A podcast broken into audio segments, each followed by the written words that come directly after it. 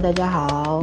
今天呢，我们在非常兴奋，然后花痴的心情底下，给大家呃放送一一期节目啊。这期节目的主题呢，就是聊一聊最近我们看的一些各国电视剧里边的 CP 和电视剧里面的爱情。嗯，然后会不会聊到别的爱情呢？我就不知道了。然后呢，今天我们请来了飞熊妹妹，我们的常驻嘉宾，还还有呢，就是圈圈和枣儿。嗯、因为本身呢，今天我是不参加，因为我在外地旅行。对。然后非常疲倦，我今天爬了山，腿都麻掉了。对。爬完山泡了温泉，现在整个人都是软的。对，那 是因为没有看到今天我们要聊还的吃了好多海鲜。对，然后他们三个说他们要无限跑题，我想想不行，我还得拉一拉。对，他是套马汉子，你知道吗？好吧，所以说我们今天就开始聊吧。呃，大概会就围绕着几部电视剧嘛，一部泰剧《天生一对》，对吧？嗯，然后圈圈很喜欢，圈圈和我很喜欢的，经常请吃饭的漂亮姐姐，嗯，还有我很喜欢的 Live。嗯，那这三部里边呢，都有非常动人的爱情啊！我最近看这两部韩剧，看的真的是心怒呃心花怒放，就是那种很久 很久没有看电视剧看的，就整个过程，对吧？就整个过程就是你完全会被他拉进那个情境里面去，然后，呃，我今天我就说形容一下，我今天早上看这个漂亮姐姐的第三集更新嘛，嗯，然后差不多在四十分钟以后，因为它这一集有八十多分钟，对吧？看到一半往后，他们俩开始这个打情骂俏，开始牛开始暧昧期的时候，对，哎呦，就是一直一直觉得很很很好笑啊，就姨母笑，你知道吗？就那种，姨母笑，花痴笑。看热闹不对啊这嫌事儿大的。就就觉得，而且当然了，在花痴之外，也非常感觉到了这个编剧的很精准的那种节奏的节奏的掌控，对吧？嗯、他那种不疾不徐的爱情应该怎么来？呃，两个一个年下男，然后又又是因为什么，又是闺蜜的弟弟啊这种爱情，然后又是认识 N 多年的这种，然后日久生情这样的感情，应该怎么走到那一步？他写的非常好。我因为我们以我们是巨讨厌那种霸道总裁爱上我的那种模式的，对吧也巨讨厌那种动不动就小狼狗啊、小奶狗啊什么的。对，我喜欢这种成年人之间的男女之间，嗯，多多为自己考虑，嗯，需要爱情，但是也更需要自我的那种状态。所以说这个剧呢，目前来说非常符合我的审美，嗯，所以还呃是这样子。所以我们今天，要不我们先让这个两位讲泰剧的朋友先开始吧，然后我们讲韩剧的就垫后好了。对，即便他们前半程跑的话，后半程我们也可以缓一缓。沉默。好吧，对对，那个我们让飞熊妹妹先来讲讲，她是在什么契机之下开始看这个《天生一对》的？被踹空吗？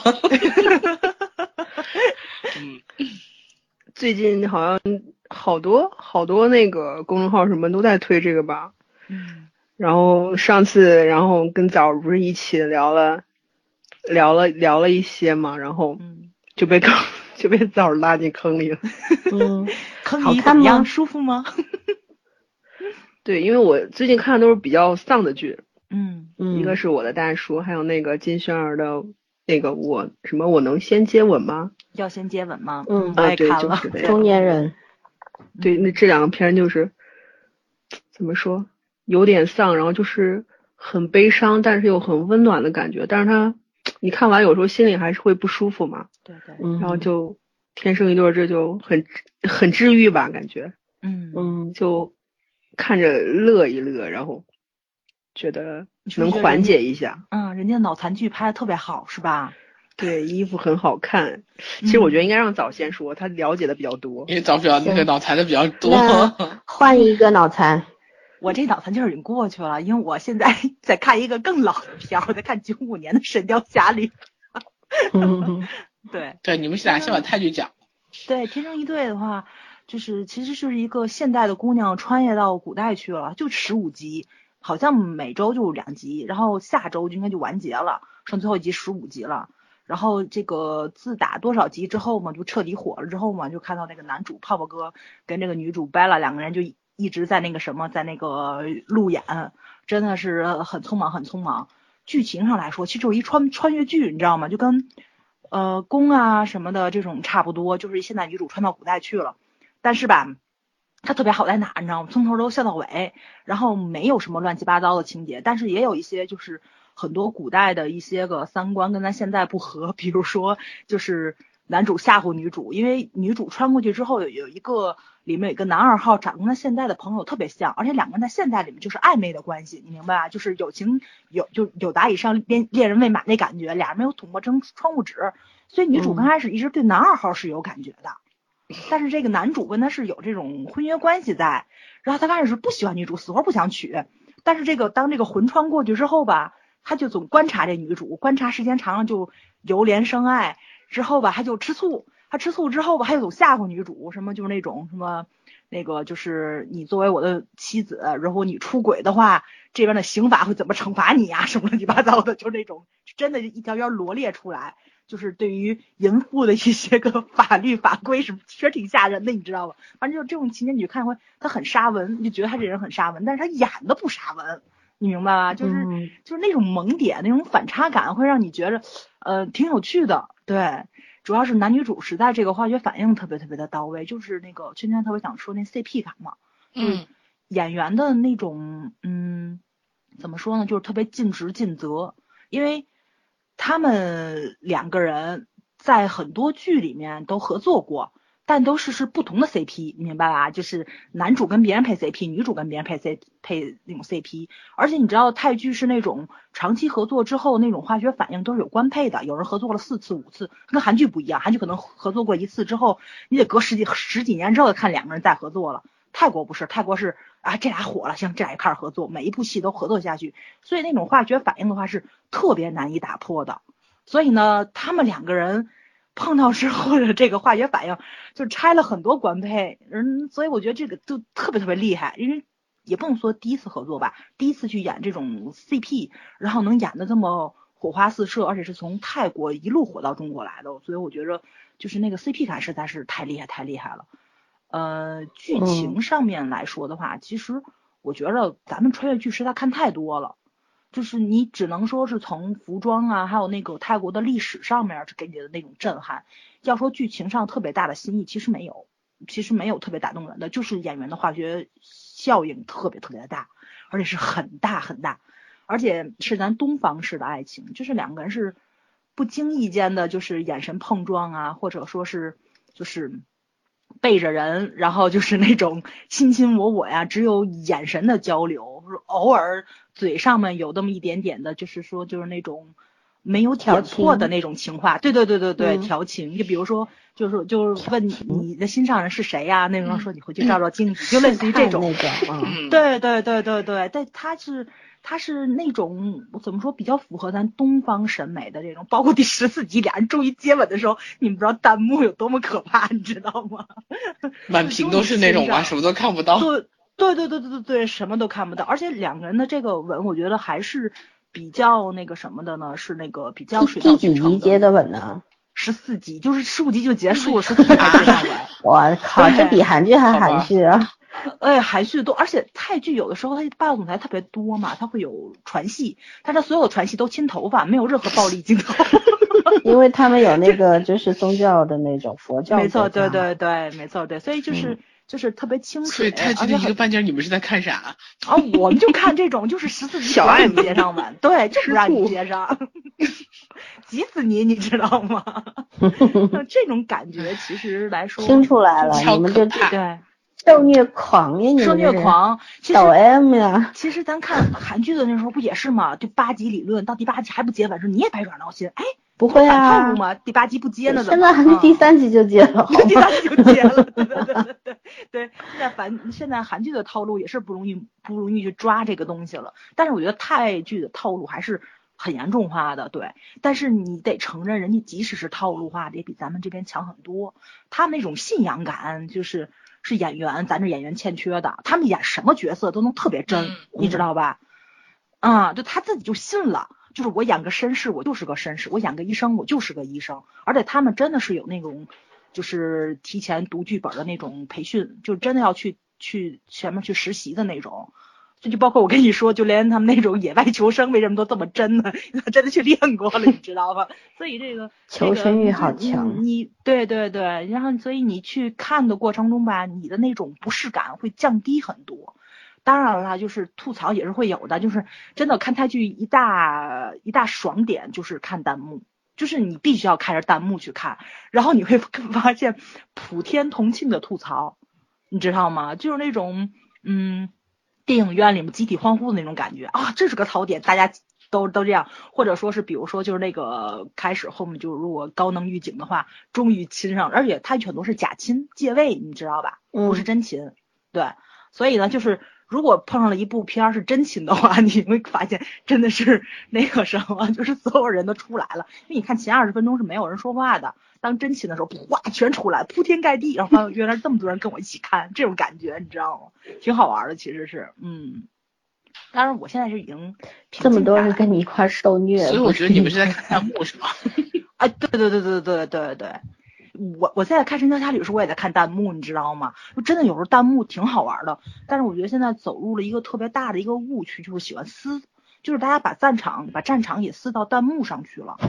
泰剧还比较好，就在这儿，你知道，但泰剧的弹幕撕撕的可能性很少，当然也有啊。就比如说像这个这个女主，她以前跟那个谁，跟三胖，这三胖是个代号啊，不是那个，不是国家领导的那三胖啊。对，嗯。就是跟三胖他们两个是一个官配嘛，然后有人就会说啊，我们三少奶奶怎么怎么怎么怎么样的，然后也有人就出来说你你如果三少奶奶你就看那部剧，你别在这部剧里面待着。但是撕的情况很少，就也有那种逼逼的，但是不太多。但是你我不看九五版的《神雕侠侣》吗？我的天呐，我跟你们说刚开始还挺爽的，后面不关弹幕都看不了，就刘亦菲跟李若彤撕个天昏地暗的，你知道吧？挺无聊的，其实是，嗯嗯，但你还看的挺说清楚啊，不是刘亦菲跟李若。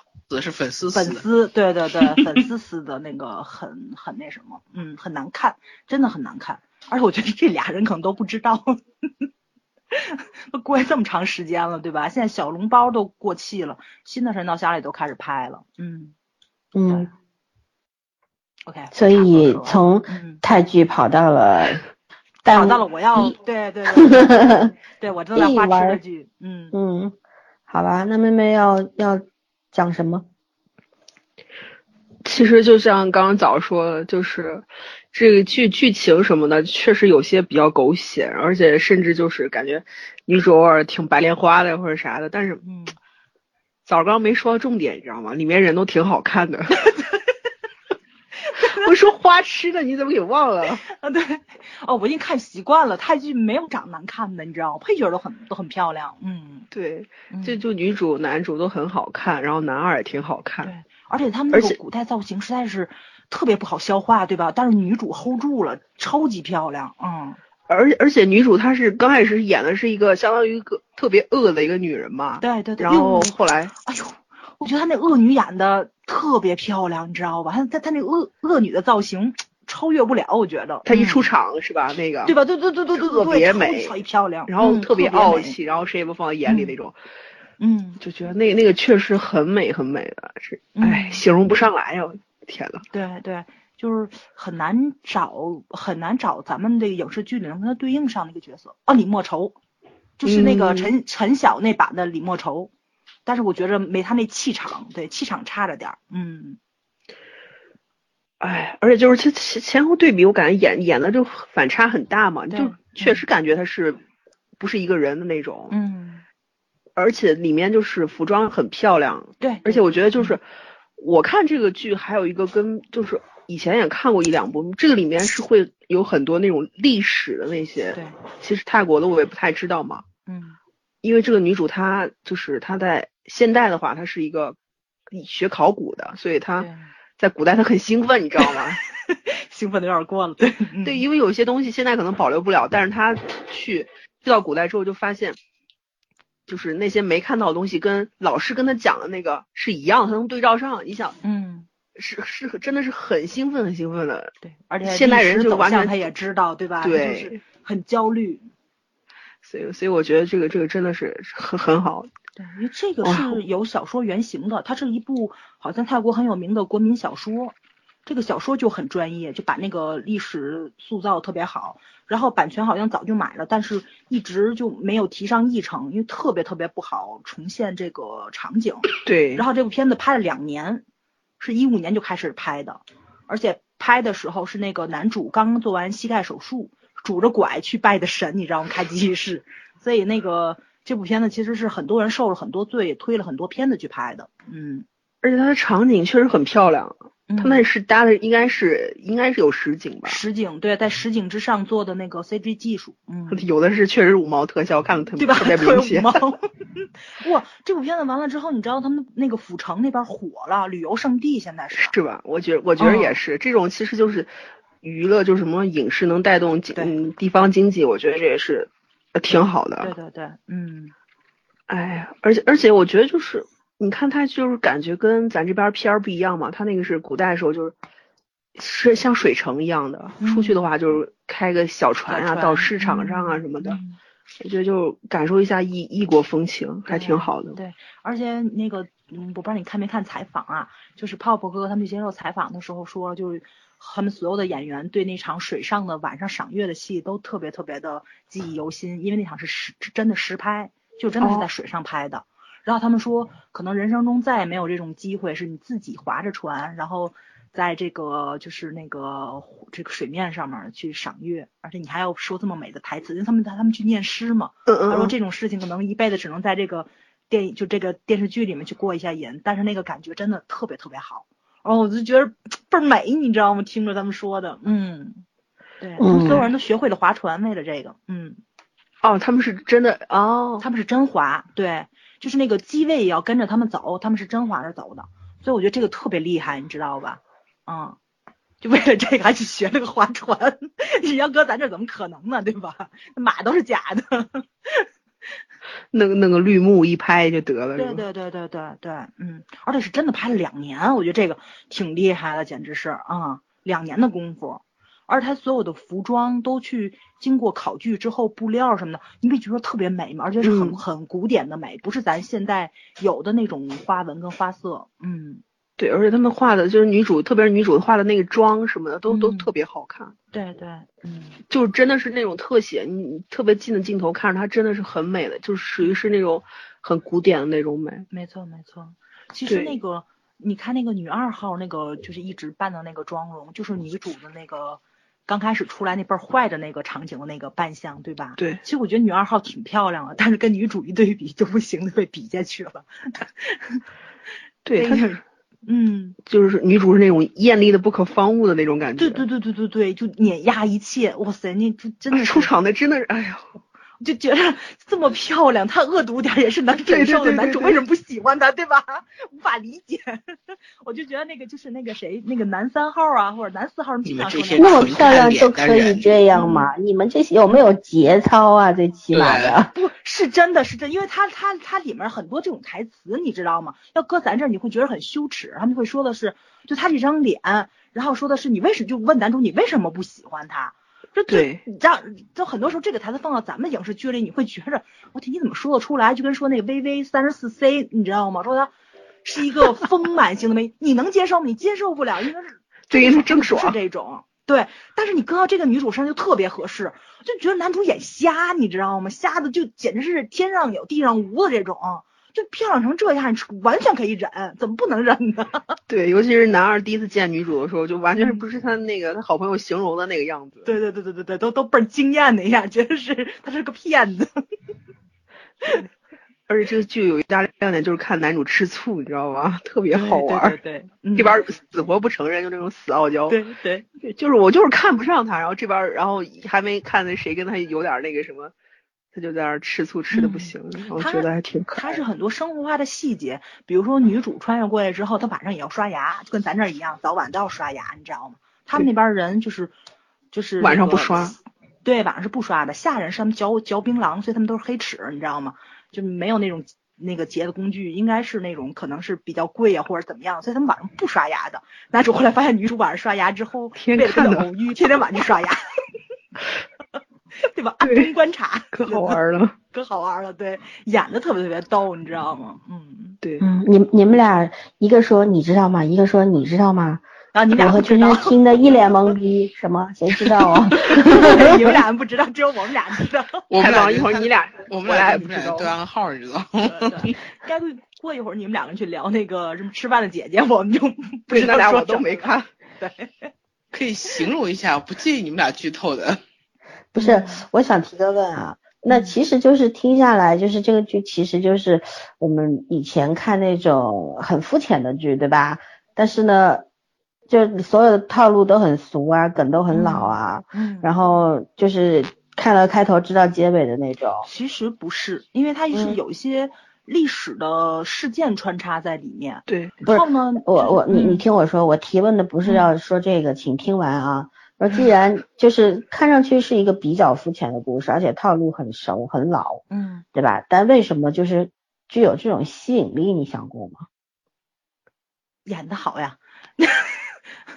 除了这个呢？长得美啊，嗯，我觉得嗯就跟咱们以前去看王沥川或者是那个《微微一笑很倾城》感觉一样，就这个东西，即使你看过小说，或者说嗯是你这个从开头知道结尾是什么样子了，但是你那个过程其实还是很享受的，不管它能不能复刻出你幻想出来的情节吧，但是就是那个观影的过程是特别爽的，就很愉悦。呃，这个嗯几乎没有什么虐点，也没有什么就是让你特别揪心的地方。就是它其实有宫廷戏在里面啊，但是你应该知道历史是既定的了，你也知道他们怎么去赠位这事儿，他们也改变不了。嗯对，所以呢，就是就是你没有特别拧巴的东西，是特别解压的一部剧。对，因为他真的是真的是他穿插了很多浪漫的桥段在里面，嗯，比较符合咱们这个亚洲人的审美，就是慢工出细活，小火慢炖的那种感觉，就是你们两个人说的嘛，就是嗯，即使就是两个人很熟悉了，但是当他们谈起恋爱的时候，那感觉也是不一样。就这俩也算青梅竹马，对，就是不管女主这个认不认识男主，他穿越过去的吧，但男主是认识她的。那男主等于是一个再认识他的过程，其实就跟我从朋友到恋人的那个感觉是一样的。我做朋友跟你的感觉绝对跟做恋人是不一样的，他是一个重新再认识你的过程。所以就这个中间的这个进程，他表现的是特别特别的细致的，就是一点都不突兀，你是能看到起承转合在里面的。而且他们两个人为什么走到那一步了，就是你觉得他们在一起是水到渠成的，水乳交融的，天造地设的一对，特别般配，就这个样子。嗯，嗯这个我觉得还是很多很多的剧里面是不具备这个爱情细腻度的这么一个东西在，因为现在咱们现在能看韩剧，你你为什么看了一个漂亮姐姐都这么兴奋呢？不也是在现在韩剧都很少去拍这种特别细致的只讲爱情的片儿给咱看了吗？对，嗯，嗯，所以是挺不会，这部剧《漂亮姐姐》一定后期会涉及到爱情以外的很多东西。对对对对对是会涉及到的，对，嗯。对，因为韩韩剧现在很少拍这么 单一单一种类、不单一，话它这个剧完全不单一。所以我说了，他你还没有看，嗯，对，我知道，我不是下定义啊，我就是说呀，就是韩剧现在已经不拍这种了，但是所以你要想韩剧看的话，就只拍这种，咱也撵不上。对对对对对，没错，这话太对了，对对对，因为你现在连泰国你都还撵不上了，你更别提，哎，那什么了，嗯，对，就就是嗯。其实，就我听下来，现在我是很讨厌看泰剧的，因为我听那个语言我实在受不了，嗯我也是，一个日语一个泰语我，除了张晋说泰语，我觉得好听之外，没有第二个人。张晋说的我也能受不了。反正就 就是就以前去泰国旅行的话，也是听他们讲泰语，我就感觉脑子要炸了，你知道吗？就很多人嘎啦嘎啦嘎啦，反正听不懂，然后就就是内心心理上排斥，就没有办法，所以说泰剧我是不看的。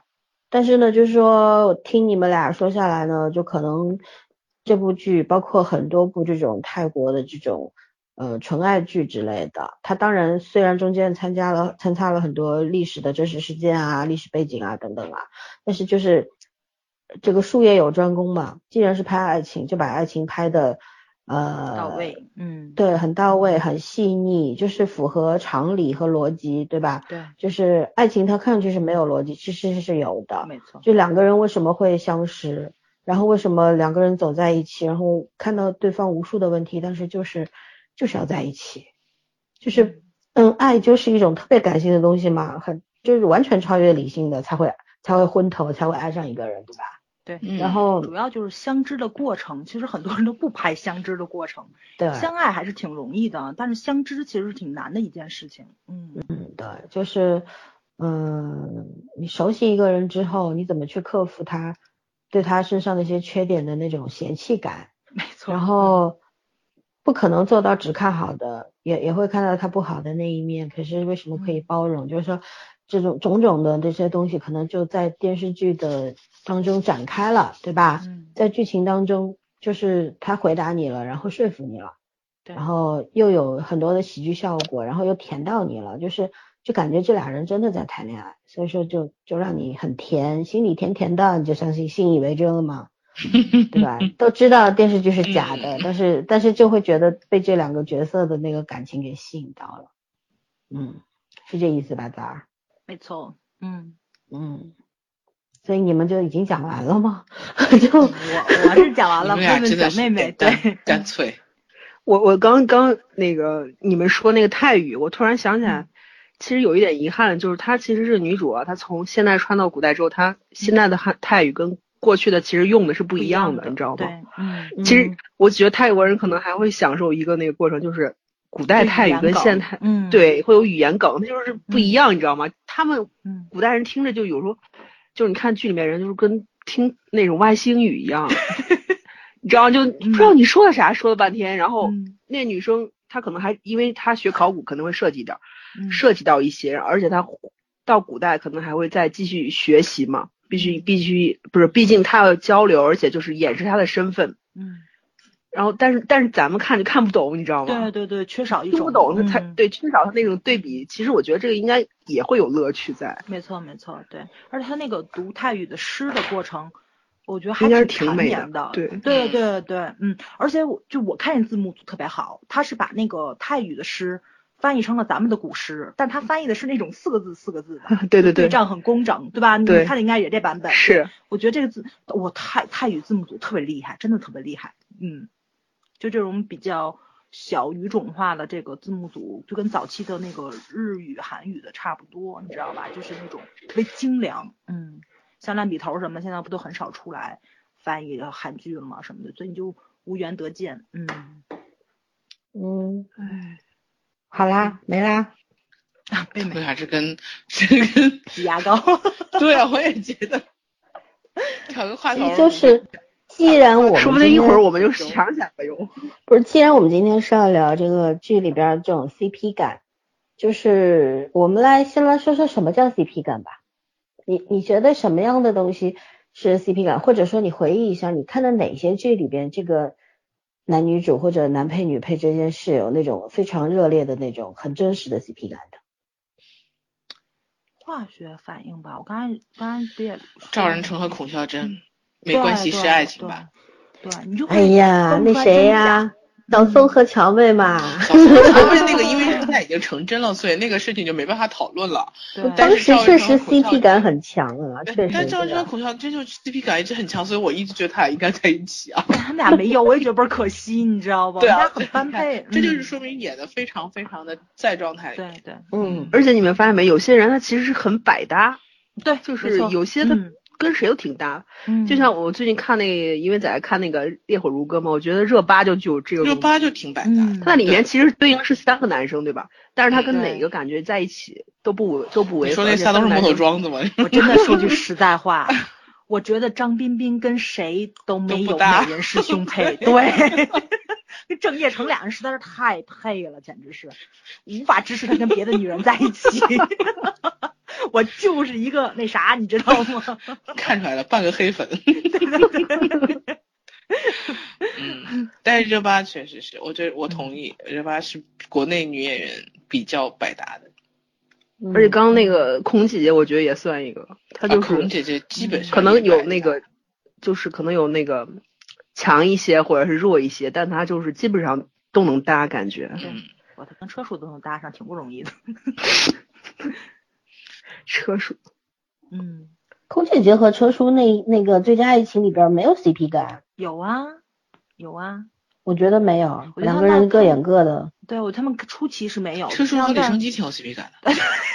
但但是我觉得初期是那个谁，那个孔姐姐没有爱上他，但是到后面他们两个人确定那什么之后，是是有 CP 感的。到快到结尾是终于出了 CP 感，特别不容易，我觉得。嗯嗯，哎，这这这就冷了，这就。这就完了那你？们呀，那这个部分我们我们俩拼命给你们原话，我转回来我转过来，然后但是我觉着我这说着不叫跑题啊，因为我本来就是想说九五版的《神雕侠侣》，因为我正在看，我真觉得就是看到现在啊，就是因为看了这么多版本嘛，哦、那不刘德华、张国荣啊，都都搁一边，我真觉着古天乐能是最适合杨过这个角色的，李若彤功不可没，他们两个人 CP 感真的是太强了。真看不出来这两个演员演的戏不多，就是那种初出道的感觉，所以这个这个真没法说。这个，而且你真说古天乐那时候特别有演技吧，真没有，但他真把杨过演的特别特别的像，他跟那个李若彤的这个 CP 感，哇塞，就就真的是爆表，你知道吧？我就现我是不是现在去看，我还还是觉得古天乐只有跟李若彤搭在一起的时候，那个感觉是最好的。嗯嗯，特别特别好，这个 CP 感挺难超越的，嗯嗯，又冷了，好了，换我们了。给机会都不发挥。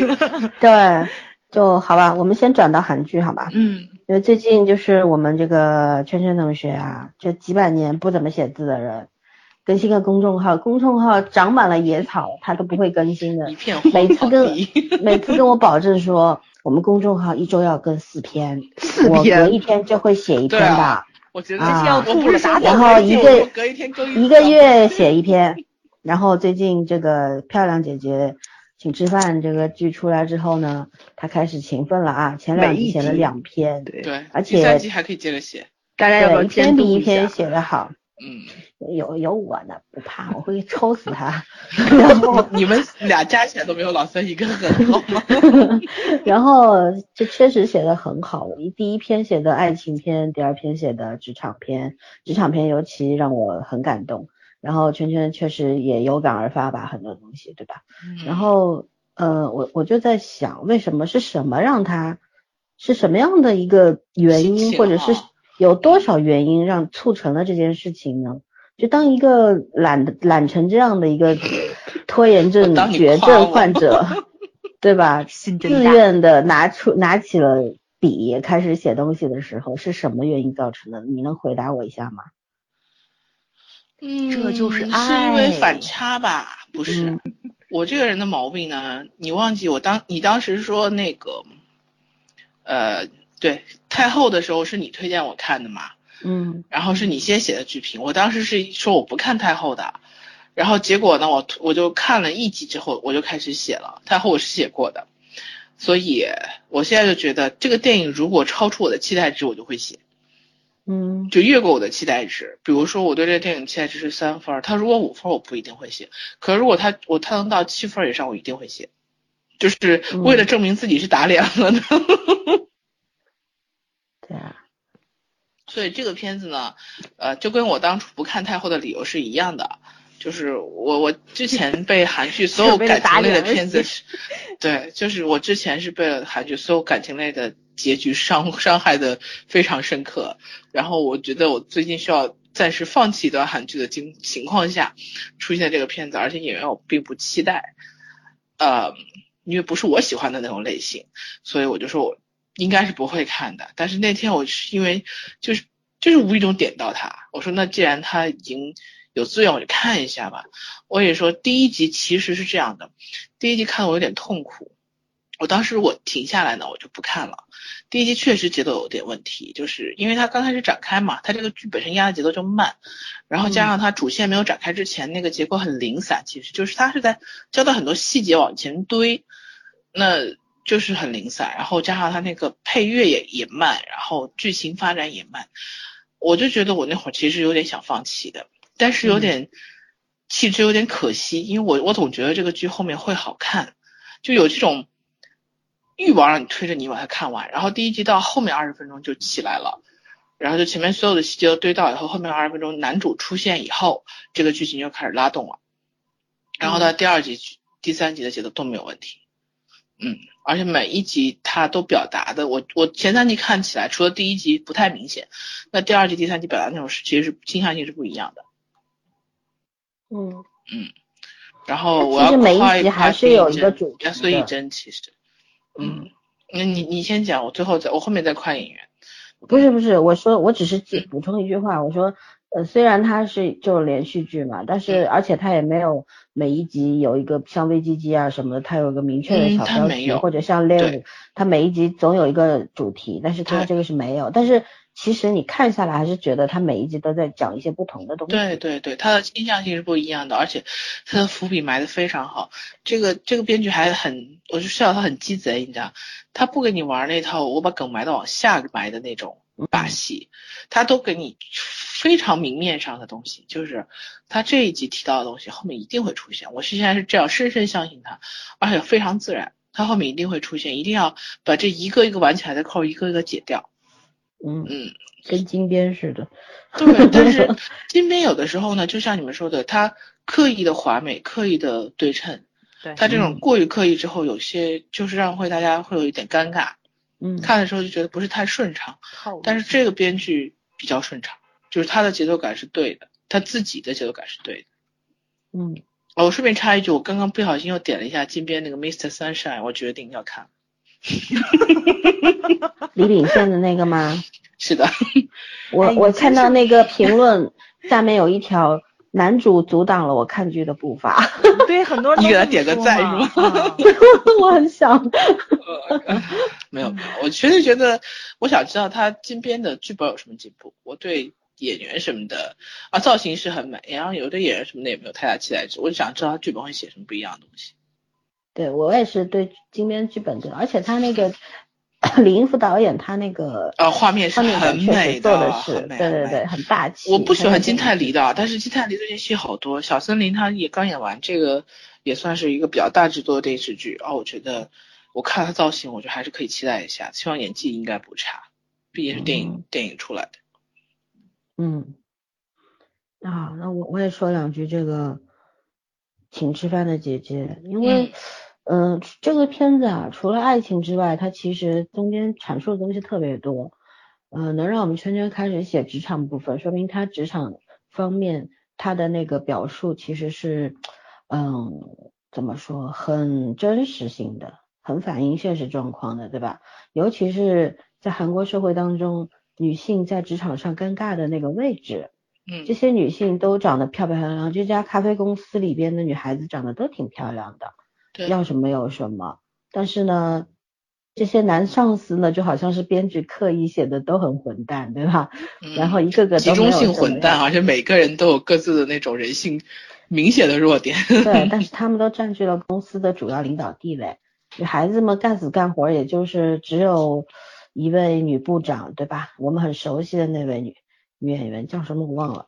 然后她演的部长，然后她就算是要保护手底属下的话，也是要用很多的心机啊什么的，跟大跟他们那些男男的领导、男老板们斗想方。设法，反正也是要。对对，而且也不能明着来，对吧？嗯，要很隐晦的。然后女孩子们呢，整天就被那些没有什么屁用的那些什么科长啦、主任啦，都叫在那边训话，就因为他们不肯去陪酒，嗯就是不肯陪他们下了班之后啊喝个酒啊、唱个小曲儿啊这种，就其实是公司文化建设。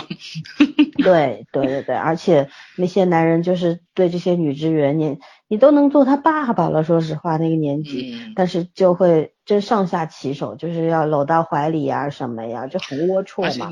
真的很龌龊。他们拍那个在饭店聚会的时候，从桌子底下，因为女孩子穿都是裙子啊，就是嗯，那上次喝多了，直接从桌子底下钻过去，你知道吗？对，钻过去，天呐，对，然后就这上司长得本来就贼眉鼠眼的，不是个东西，然后。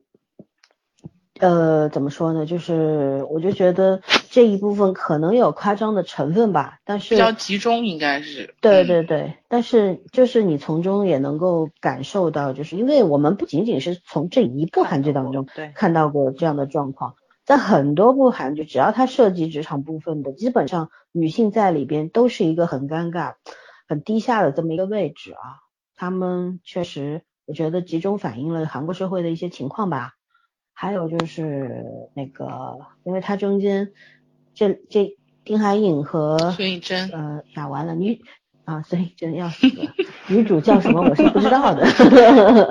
对，和孙艺珍，嗯，两个两个角色其实这个位置其实挺尴尬的，对吧？一个就是那种丁海寅是饰演这个女主闺蜜的弟弟，嗯，然后两个人认识十几二十年，然后长大了就是邻家弟弟初长成嘛，对吧？然后一直惦记着这个隔壁的大姐姐，就是这种。其实不是一直惦记的，就是因为这姐姐大概就是从小比较漂亮，所以嗯就是而且跟她姐姐关系真的特别好，因为她父母第三季交代父母的原因嘛，所以就肯定来往的很密切，所以她就潜意识里就知道觉得这个姐姐很漂亮。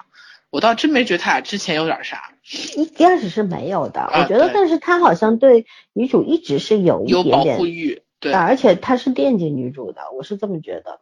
就是你看他其实对女主就是有另外，他跟其他他也交往了很多的女朋友，可是唯独女主她她有点不一样，对吧？然后对，他就一直是把他就是有点小，就是那个感觉特别对，就是邻家小弟对你的那种保护欲，知道吗？但你俩又不是亲生姐弟，嗯，对的。然后就是这是一一方面，就是这其实两个人这种尴尬的处境啊，这段爱情虽然现在处在一个特别美好的一个阶段，可之后肯定就比方说两闺蜜之间，对吧？那个闺蜜就觉得我弟弟说喜欢你，这是绝对不可能的事儿，你也绝对不可能成为我的这个弟媳妇儿。就这种，就是如果有一天你成为我弟媳妇儿，我我怎么办？或者怎么 他你怎么办自己都觉？得不可能啊，怎么是让我的我很欢迎你们成为我的弟媳妇儿。你有弟弟吗？有你忘了他真有帅？吗？有一米八吗？有小丁帅吗？？有朴炯植而且我弟帅吗？潜力股哦，嗯，有我有钱吗？啊，现在没你有钱。那算了，潜力股这件事情就不讨论了。好吧。说回这个，就是就是觉得这其实就是很尴尬，因为你跟闺蜜的感情特别好，但有一天如果你们俩之间这个就是处境或者说身份上面发生了一些变化的话，可能会短暂尴尬一段时间吧。尤其感情很深很深的这种状况，嗯、互相谅解或者怎么样，也需要一点点时间，对吧？可能这谅解的非常快，但是心里有疙瘩是肯定的。嗯，就就人之常情嘛，这是一点。还有一个呢，就是我觉得就是男主要让女主的父母接受他这件事情也有点难，毕竟男主和女主的弟弟又是铁哥们儿，而且女主的妈妈其实还是很介意身份这件事。对的，因为他们俩姐弟基本上也是一穷二白，什么都没有，嗯，所以说之后肯定会涉及到特别特别多的问题。我第三集其实觉得他埋了好多梗，就一直讲这他跟他们俩跟周围人的关系是多亲密、多亲近的，嗯，然后突然要打破这种平衡，你想想他要伤害多少人？我就一直在想，第三集其实就是在讲上一期奇葩大会有看到那个高晓松聊到这个话题，就是家是会伤人的。对，嗯，嗯，没错，对，对，然后呢，中间还就是还要讲到一点，就是你看这个女主的前男友明明自己脚踏两条船劈腿了，对吧？但是回过头来，他又他跟女主，嗯他又女主要跟他分手，他又不肯，他就觉得又不是我一个人劈腿，你不也劈了吗？然后就不甘心啊。对，就好像只能我甩你一样。对，就 我只能我甩你，怎么你你能甩我？只能我劈腿，怎么怎么可以你劈腿呢？嗯，就是要说再见也应该我说，既然你说了，我就不罢休。然后到最后，他就是那种特别死皮赖脸、很无赖的表现，就是跟女主说：“你看我学，你学历有我高吗？你家境有我好吗？对吧？你凭什么赚比我这样对待多嘛？这种。对啊，就很可笑，就突然对看到了那种歇斯底里的丑陋的男人的嘴脸，就这种。但是而且我当时看这段的时候，我就想起来，其实不仅仅是男人会这样，很多女人也会这样。我曾经在大街上听到两个特别年轻的年轻人，大概就二十岁左右，那个女孩子就是在大街上坐在地上。撒泼打滚就那种样子，然后她跟那个男的说：“你对得起我吗？我都为你流产掉两个孩子。”哦，然后我在旁边，就是我今天看这个剧的时候，就突然想到了那一幕，我就觉得这个女孩子，我不是说她不好，我只是觉得她太可怜了，不会保护，就会有这种，然后但是对，然后然后剧剧中这个前男友呢，他就不会让我觉得可怜，而是觉得他很可恶。就是毕竟你也是一个成年人，那个二十岁的女孩和你一个三十几岁的男人是没有可比性的吧？而且你还是个律师，家庭出身也不错，到底你会变成这样是为什么呢？就就就觉得这这后面其实有很多思考的，对吧？嗯，然后就会引出就是说，你看这样的一个什么律师家庭，父母都是首尔大学毕业，很了不起的人家吧？可是为什么培养出来的子女是这个样子？那当中他的家庭教育和他现在韩国社会当中这些呃阶级分层啊或者怎么样？到底有什么联系吗？还有一个就是为什么韩国编剧总是要黑富人圈呢？这他后面引发了很多很多的问题，贫富差异很大。对，就是说其实那种思考，包括女主妈妈一直觉得，如果女主不找一个条件好的人的话，她在她的闺蜜面前就抬不起头来。嗯，然后但是你看，真的当女主就是当着父母的面说。她劈腿或者怎么样的时候，她爸直接就上手了，对吧？妈妈也是不依不饶的，就说明父母对孩子的爱是是铁就很铁的那种，嗯，但是就是虚荣是一件事儿，爱孩子是另一件事儿，对吧？然后我挺喜欢爸爸的，对，爸爸是就老好人类型嘛，而且他也暗中在支支持这个女儿，嗯，对，就就其实虽然只有三集。可是我觉得这个剧的信息量是巨大的，对，非常巨大。还有就是职场部分，那位店主就是加盟商嘛，等于说他他为什么要不干不开店罢工什么的，他中间也讲了很多。那他而且在第三集里面特别妙的一点是，让女主去去去解决问题的话，你看他是以退为进的，嗯，那种那种方式很聪明，对吧？然后那个店主就深深的有两个人之间有了那种共鸣心。共情关系，然后大家就互相同情啊什么的，就这件事情直接就化险为夷了。我觉得这个是很很明智的东西，然后我们是可以学习的。有的时候你遇上困难的时候是不能明杠的，嗯，就暗暗的这样，其实效果可能更好一点。嗯，对我我觉得这方面对我倒是一个很好的提示。没有啊，其实没听过吧？不是，他处理的是真的非常好，这个细节，而且他打散，就是我觉得剪辑也很厉害，他把这个剧情、谈恋爱的部分和职业的部分和生活部分是散开的，他其实是差不多就是以每一天每一天去这样穿的，然后事件是主线，然后按日是纵向纵轴的那种感觉，但是你觉得他穿的特别特别完整。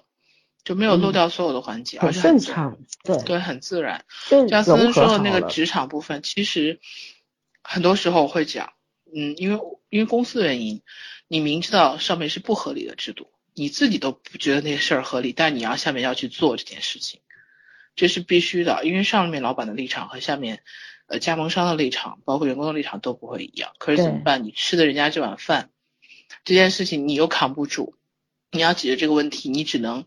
想办法，这就是想办法。虽然，甚至于你看到他做这件事情的时候，你会觉得他有一点点，呃，手段有点卑鄙，因为他知道这个事情，他也做不到。就是如果按照公正的态度来讲，是做不到的。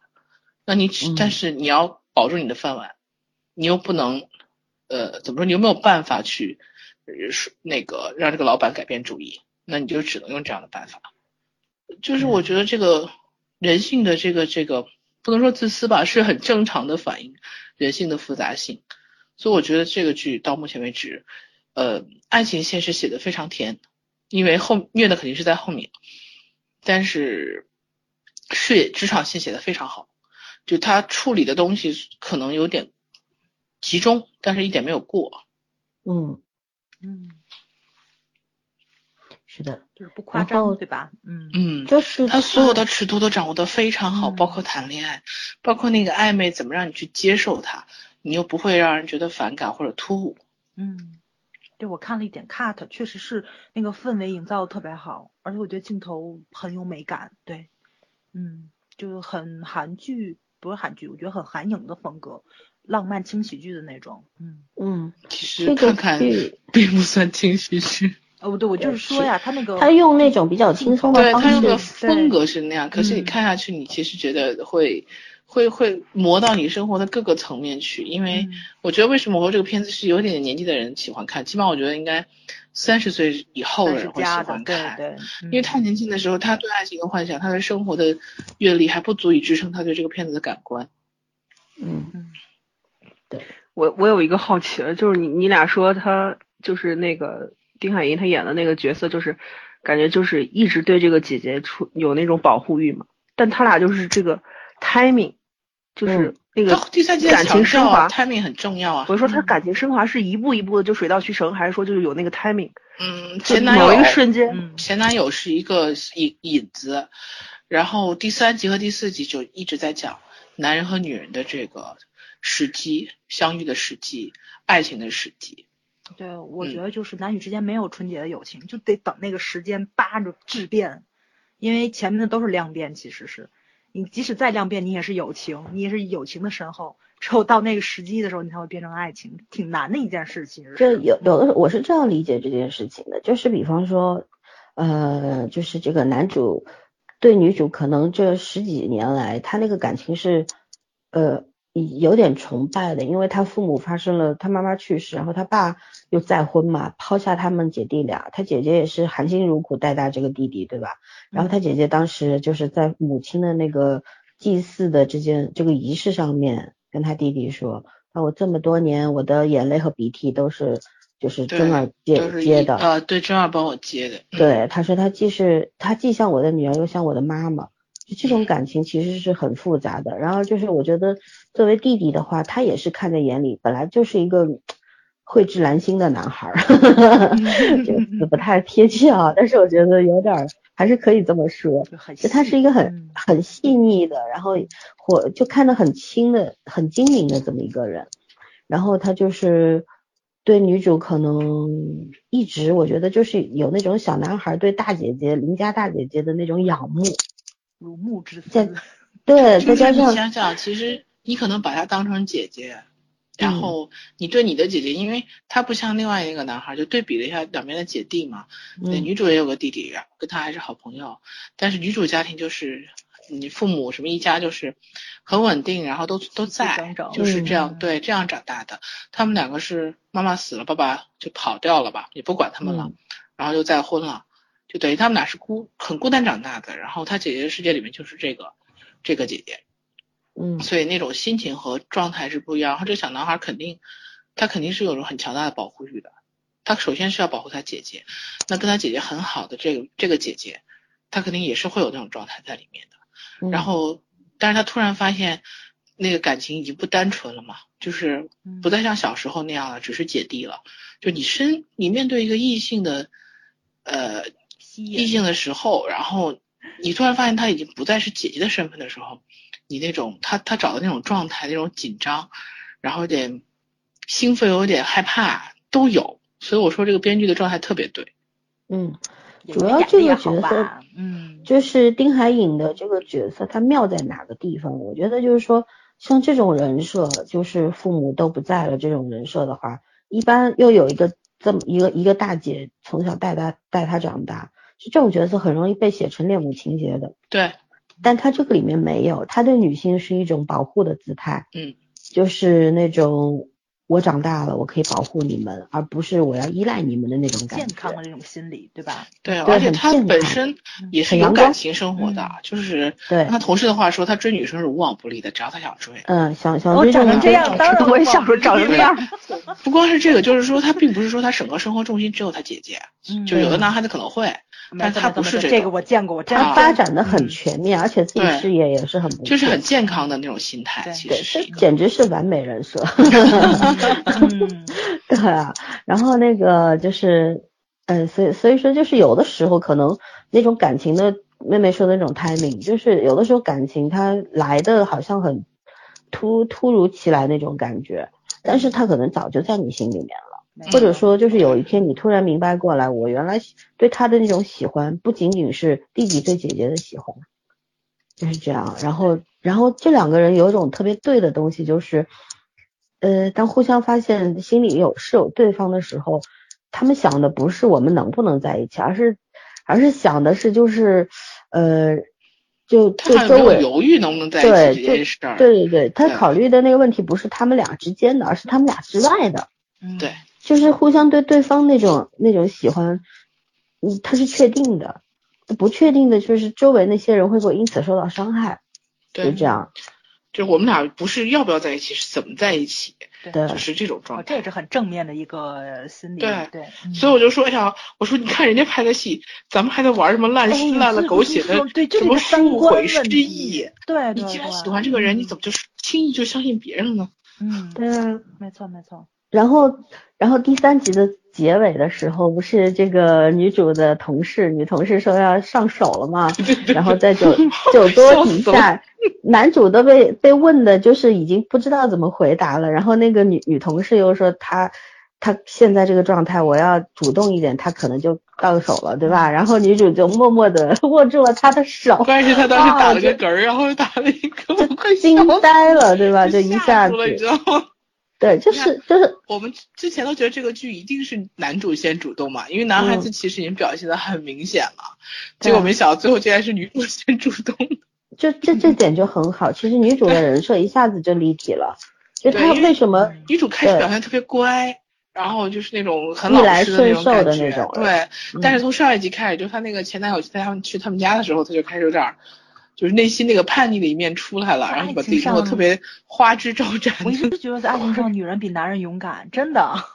他不仅仅是爱情上，其实他在职场上，他性格里面那部分其实是很勇敢的。对，就是在关键的问题上，他特别清楚。嗯，就是他那种那种叛逆，就是到了三十多岁，他可能到八十岁，他还会在。对，那是性格里有的东西。没错，没错。对，就是在职场上，你就突然明白他所他种种表现。就很很说明什么呢？就其实有三件大事嘛。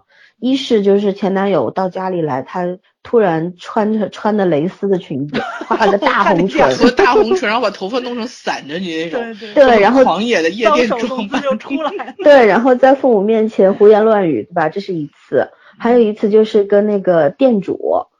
呃，跟跟跟那个就是那个加盟商两个人那边喝酒，他也不跟你不劝你啊什么的，他就在那边说，比你喝的还凶。对你别干了吧，我也不干了，我跟我爸去旅行了，要不你也加入吧，就这种，他他他语言很很有很有，就是很有幽默感，然后对方就突然觉得你是个女生，你也不容易，对吧？我也不容易，怎么怎么，就突然就有那种怜悯心了嘛。还有就是他就突然上手了，对这个男主，就你能够看到他。我刚当时他上手时，我都没想到，我快笑死了那点儿。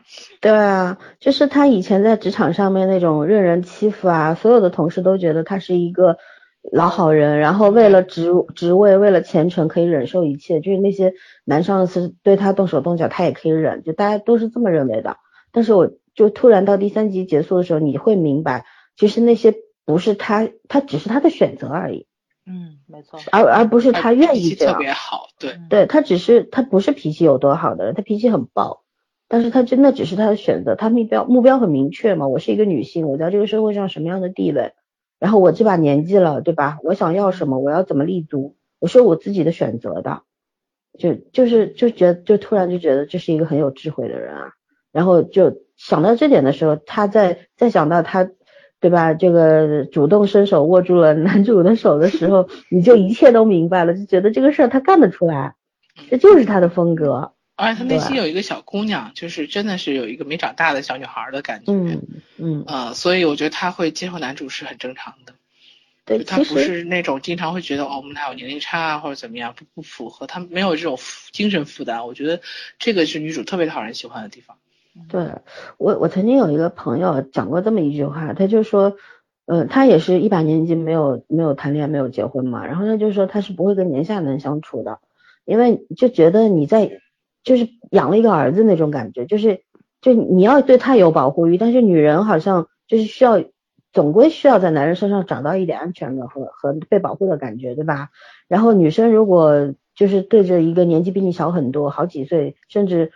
就七八岁的人的时候，你你会觉得你在教他，你在养他长大，然后他什么，他等他懂事儿的时候，你老了，嗯，这是我我朋友的原话啊，他说那这在一起的意义是什么呢？我在浪费我的大好青春什么什么的，就是你看在这个剧里面没有，完全这一点，就作为大龄女性，然后面对年下男又是这么一个帅帅哥的时候，他完全没有这种顾虑，他就觉得我喜欢你啊，我喜欢你，我我就要跟你在一起啊，就是这样，然后我不能被别人把你抢走，嗯。哦，这种这种主动性、攻击性，然后这种就是志在必得的感觉，特别特别好。就是他对他他不会。去想那些什么我养，而且就是最重要的是，就是这个呃丁海颖的这个角色，他也是不需要你养我的，是因为我懂我懂得比你更多，我是那种能够能够保护你的男人，虽然我比你小六岁，但是在心理上面我比你成熟多了，就这种、我是可以跟你就是那种相互匹敌的那种，甚至于很多地方我比你做的更好，就这种就早熟嘛，这种孩子就嗯。其其实我听到这儿想说，其实有时候你应该跟你朋友说，其实有时候男生就算比你年年纪长，有时候你也觉得是在养儿子，对 对，对啊，就是他心理的成心理年龄，对他心理年龄跟实际年龄有时候其实完全不一样。有些男孩可能年纪稍小，但是他想的很多，他心里面是成熟的话，没错，对，网上不是有句话嘛，说男人永远不会长大，只会死去吗？对啊，对，嗯，我我刚还想起来一个，我就说，就是你们看那个，就包括这个这部剧，还有看其他爱情剧的时候，你们是喜欢看那个男女主的那个关系还没有捅破的时候，就他们搞暧昧的那个那个阶段，还是说他们已经开始谈恋爱，然后就是整个呃他只要很甜演那个过程？出来，我都可以看。我我没有什么重点特别要求，对，重点是嗯他要演出来，别那种老给我搞欲拒还迎那种，那你就不要演。嗯，妹妹你还年轻，你知道吧？倒退几年我也是有要求的，现在我也没有要求，演的好就可以了。是这样啊，是真的是真的，我跟你说啊，就是你就明白，就是这个人都有有阈值的，你知道吗？就时间长，你看多了之后，你的那个期待值就会往上升，所以就现在能打动你的剧会越来越少的时候，你就没有什么挑剔感了，还什么什么什么校园剧、青梅竹马，我不分，我都看。其实不是了，枣儿这个说的太接地气了，其实就是说。这不管他哪个阶段，他是可以打动你的，首先对吧？情感上可以打动你，然后就是他那你你要用理性的方式去思考的话，他的逻辑也是很顺的，很有说服力的。他们俩这个感情的发展那种很明确，就是而且节奏把控特别好，那种火候，就它，符合现实当中男女之间那种推拉。比方说年下男和一个年上女两个人谈恋爱，那之间肯定会有推拉，因为你说完全不想对方是怎么一个情情况，那是不可能的。最终这对男女他他考虑的不是我们之间的问题，而是考虑我们周边的问题，对吧？因为嗯毕竟两家人家这个互相影响太深了，就真的是几乎是一家人的那种感觉。所以说他们考虑的更多的是这个，就是每个人肯定都会有考虑的，只是考虑的方向不一样。对所以这种推拉，他能能不能说服你？就像我们当时喜欢看《太阳的后裔》，不是因为金边的剧本有多牛，也不是因为这个剧本它讲的军事部分有多好，八个一大堆。可是它是什么东西吸引了我们？就是男女主之间这个，很少在韩剧里面看到说，呃，就是当时乔梅演的，他第二集的时候，第一集两人就看对眼儿了，第二集就分手了，对吧？他对他对小宋说的是，刘大卫说的是，就是就是你是军人，我是医生，我们对人生命的那个要求和看法是不一样的，样的，嗯，对吧？你是要杀人，我是要救人，然后就是你是特种兵，你是为国献身，为为什么为什么？可是我为什么要为你等待，对吧？而且如果哪天你出了事，我算怎么回事？就是那种一开始的时候，你非常能够去理解为什么他会说对他说这些话。然后像这部剧里面也是，嗯，他们虽然没有考虑就是更多自我的东西，但是他们考虑的是我们如果结合之后。如何去化解其他方面的问题，就是大家面对的问题不一样，可是他那个解释的方式，他是可以说服你的。我觉得他他完全符合我的要求，就是第三集你知道我看得很津津有味，长达八十六分钟，他是不着急的，就是说他没有说第三集一开始两个人开始互相相思病出来了的时候就热火朝天扑到你家去，恨不得直接上这个酒店 干嘛开个房啊这种。没有啊，没有像这个南方有强不陈伟霆直接壁咚那个对摁在墙上强吻，帮帮忙啊！这个现实当中这叫耍流氓好吗？没错，真正的就是 你嗯真真正你喜欢一个人不应该是这样的，就是你要耐心等待啊，嗯然后要等对方明确啊，你明确了，对方有没有明确，这是尊重对方的表现，没错，对吧？而不是我用这种这这个这种下三滥的方式段达到目的。对嗯，啊，就就会不一样。所以说，对你，你现实当中，其实你想想，如果你在正在经历这样一段类似的爱情的时候，你也希望是水到渠成的，是双方都能够明确的，嗯对，是舒服的，嗯。而不是那种当中掺杂了一丝丝的那种不情愿的。对，你要说你们两个人就是已经进入了一个水乳交融的境界，你们想去玩点什么 SM 啊，这个是可以理解的。但是在前期你放心，的时候韩剧审核不是让他过的。我只是说嘛，有这种有这种可还能性。SM，你你哎，你这，哎，母胎单身，你怎么思想这么复杂呢？你看，要说呢？是如此丰富呢？懂太多了。网络是个好东西呀。是我突然想起那迷雾那十九禁，简直是逗我玩儿。这哪有十九禁啊？啥都没出就那点镜。头，对，没有什么。嗯，这算骂的十九禁啊！其实咱们真的是好多剧情挺十九禁的。对，你看那个泰剧也是，他那个虽然拍的很清水，但是他的情节我觉得有点暴力，有的时候是挺让人无法接受的。因为因为我跟你们说过吧，就是应该是前后脚。我老姐好像是先在那哪，先在韩剧那个李钟硕那吧里面遭遇点事儿嘛，在此在此之前我是在泰剧吧里被 diss 出来的。我那阵好像写过一阵儿，就是那个泰剧的评，我是纯吐槽向。你们也知道，我忍不了，但是我从头看到尾的其实就是真爱了，我还动笔写，这多难的一件事儿啊！但是我是吐槽向的，所以我在吧里被人赶出来了。人才，对你实在没有办法，你知道吗？就他那情节让你特别特别无法接受，然后就是要那种什么捆绑啊、囚禁啊，就这种东西，你不 diss 他，你你自己那关你都过不了，你知道吗？当然我是用纯调侃的，谁让你看？的呢？你不看不就没事儿了吗？我乐意看呐，这不有病吗？要不说呢，你难怪你喜欢 SM 呢。看见老孙这话我都没法接，你知道吗？那天那天是昨天昨天早上特逗，他说他说他要去看九寨沟的十一月那种，然后谁说了一句很萧瑟，然后早上说我就喜欢看萧瑟啊，我说那干嘛要去九寨沟？你照镜子不就完了吗？对呀，我不是说嘛，我说这这真没法接这话，你知道，就耐他这点，骂人不带脏字儿。我 也很贱，你知道吗？看上你啊这个我们都是知道的，知道知道。你要哦对对，不能说你。贱，不能说贱。嗯，我们现在就有个爱称叫贝哥哥，我这人就很哥哥，你知道吗？我简直服了你了。哎嗯，呦，好吧没，有办法，嗯嗯那那让圈圈还继续要说吧，这个漂亮姐姐。呃，这个东西呢，怎么说呢？因为刚才有个小，也不是刚才，是是有个小朋友就跟我讲说，他不是很喜欢这个片子的感情部分啊。嗯然后他平淡是吗？对，一个是平淡，一个是他觉得不真实。我说，从这个片子的爱情观可以看出来代沟这件事情，嗯就是年轻的小小姑娘们还是对爱情有一很多憧憬，然后对生活还有一点点真的是不太切实际的幻想。你知道我这个，我觉得这个片子里面，我当时 写东西的时候我表扬过，我说这片子女主从来不谈梦想，生活是很嗯。很实际的问题，然后她也从来不指望能找到一个帮她摆脱现有工作啊生活里面很多困境的一个男朋友，就是一一个英雄。你无论是从她之前的男朋友的这个选择来看，还是从她后来就是选择男主的这个角度来看，她她都没有想过通过这件事情把她生活改变掉。这是我特别喜欢女主的一个地方。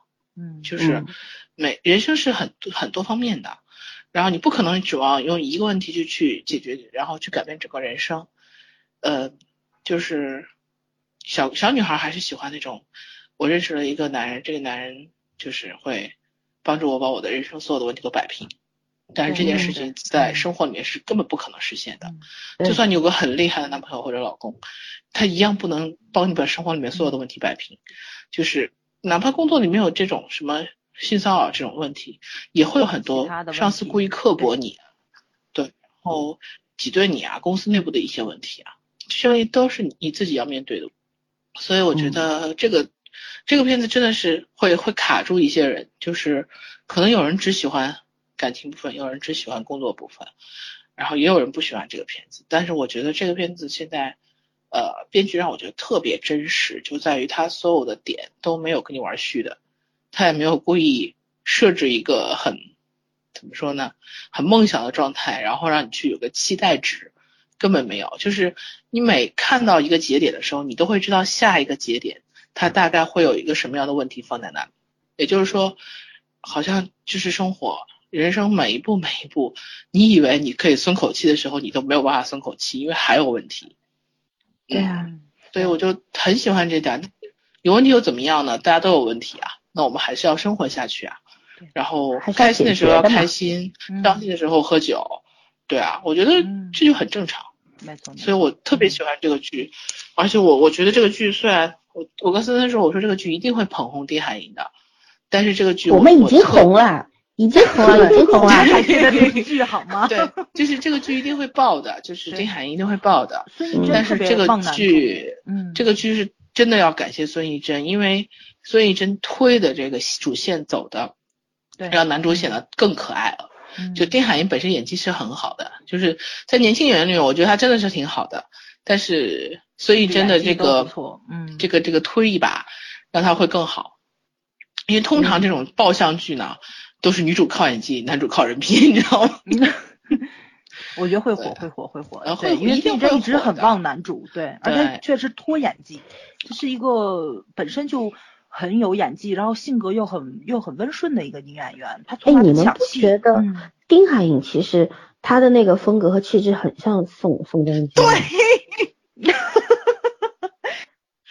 真的像。我跟小飞熊在说，我说我说我越看他越觉得他像小宋，那个给人的感觉，的气质，干干净净的那种，笑起来特别腼腆，有点阳光的那种男孩子气，笑起来特别傻，就是那种傻到你。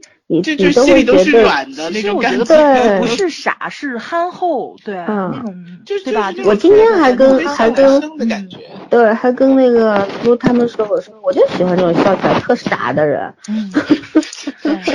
嗯，人家明明很干净，就是就是这个男生还不是傻，就是你觉得他其实他不好骗，他挺精明的，他对，但是这个人对这个人容易在情上折了自己，能看出来那种感觉。就是特讲情面的那种。我觉得我遇见小宋一直挺鸡贼的。而且他那个，他就是厉害起来、凶起来的时候，其实是很就是那那种，他是可以演那种，就像宋仲基一样。他演柳大卫的时候，他身上有非常，你还是会怕的。对他有刚硬的部分，对吧？他不是小白脸啊，或者那种什么。对他就是所以说，微博上。很多人说丁海寅这个角色是小奶狗，我一点都不同意。凭什么？哪里像？对吧？啊，就是说男性气概的，我就一直不觉得。对，而且我真的挺不喜欢小奶狗跟小狼狗这个称呼，有点物化男性的感觉。是的，是的，是的。对，还有小鲜肉也不太好啊，以后不说了。然后就是，嗯，对，以后就就说是这样子。我觉得丁海寅他，我喜欢丁海寅，或者说我说我喜欢一个演员，一定是有原因的，不是因为他长得好看或者怎么样。你看我们小池是因为跑起来好看，还会打，演戏不怎么样啊，长得也不错。好看的吗？然后我们朴永植，对吧？他的其实他的五官是有缺陷的啊，但是 但是他演技真的很好，真的很好。是要先铺垫一段。对，然后丁海颖的话，你看他身高其实才一米七十多，一米八都不到。一米七七，嗯。对，然后官方一米七七吧，实际估计也没有，因为他。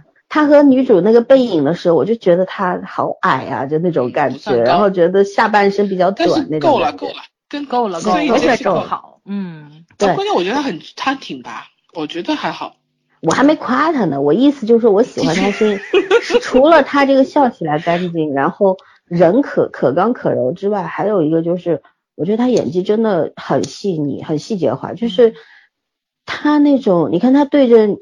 孙艺珍就是对着女主的时候那种，就那种我很宠爱你那种感觉。虽然我比你小，可是我就是很宠爱你。然后看着你在那儿那种傻傻的那种，就就感觉从心里面笑出来那个样子，就是很动人的。就是很多，就是有些男男演员他不会这个，你知道吗？演出来的都是那种，就是那种很强悍啊，或者就就像那个这片鱼塘被你承包的这种感觉。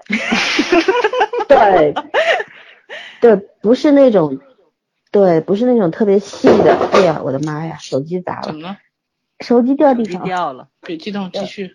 嗯对，然后还有就是，嗯、有一段戏我觉得他演的特别好，就是那个他在，呃，第二集结，呃，第三集开始的时候，就是不，他他知道前男友去女主家了嘛，哎本来呀，这弟还没看，弟邀请他都，剧透差不多了，说哎，也是不怕，就是说，然后他本来不去的，后来又说我去，去了之后就是正好发生了一场冲突嘛，然后这个时候他那表现出来那种就是杀气腾腾的，就跟那啊，个男友说你天我看了，对对对对他说你放就是开手心里脑子心里很不爽，是吧？对然后立刻那个脸就是直接就是倍儿 man 这点，对，就黑脸了。嗯嗯，对黑黑面神那种感觉，拽着那个男嗯前男友的领带就把他拖出去了嘛而，且他那个愤怒点你是能抓到的，你就能感觉到那个男人是他没有在对对他一点儿都嗯没有过，卡的特别好，就是当时那个他那个就是女主的弟弟过来劝嘛，他啪一下就把他打开了把他，推开了，对对对吧，嗯，对，他就还说，种他说好像装的你平时很关心你姐一样，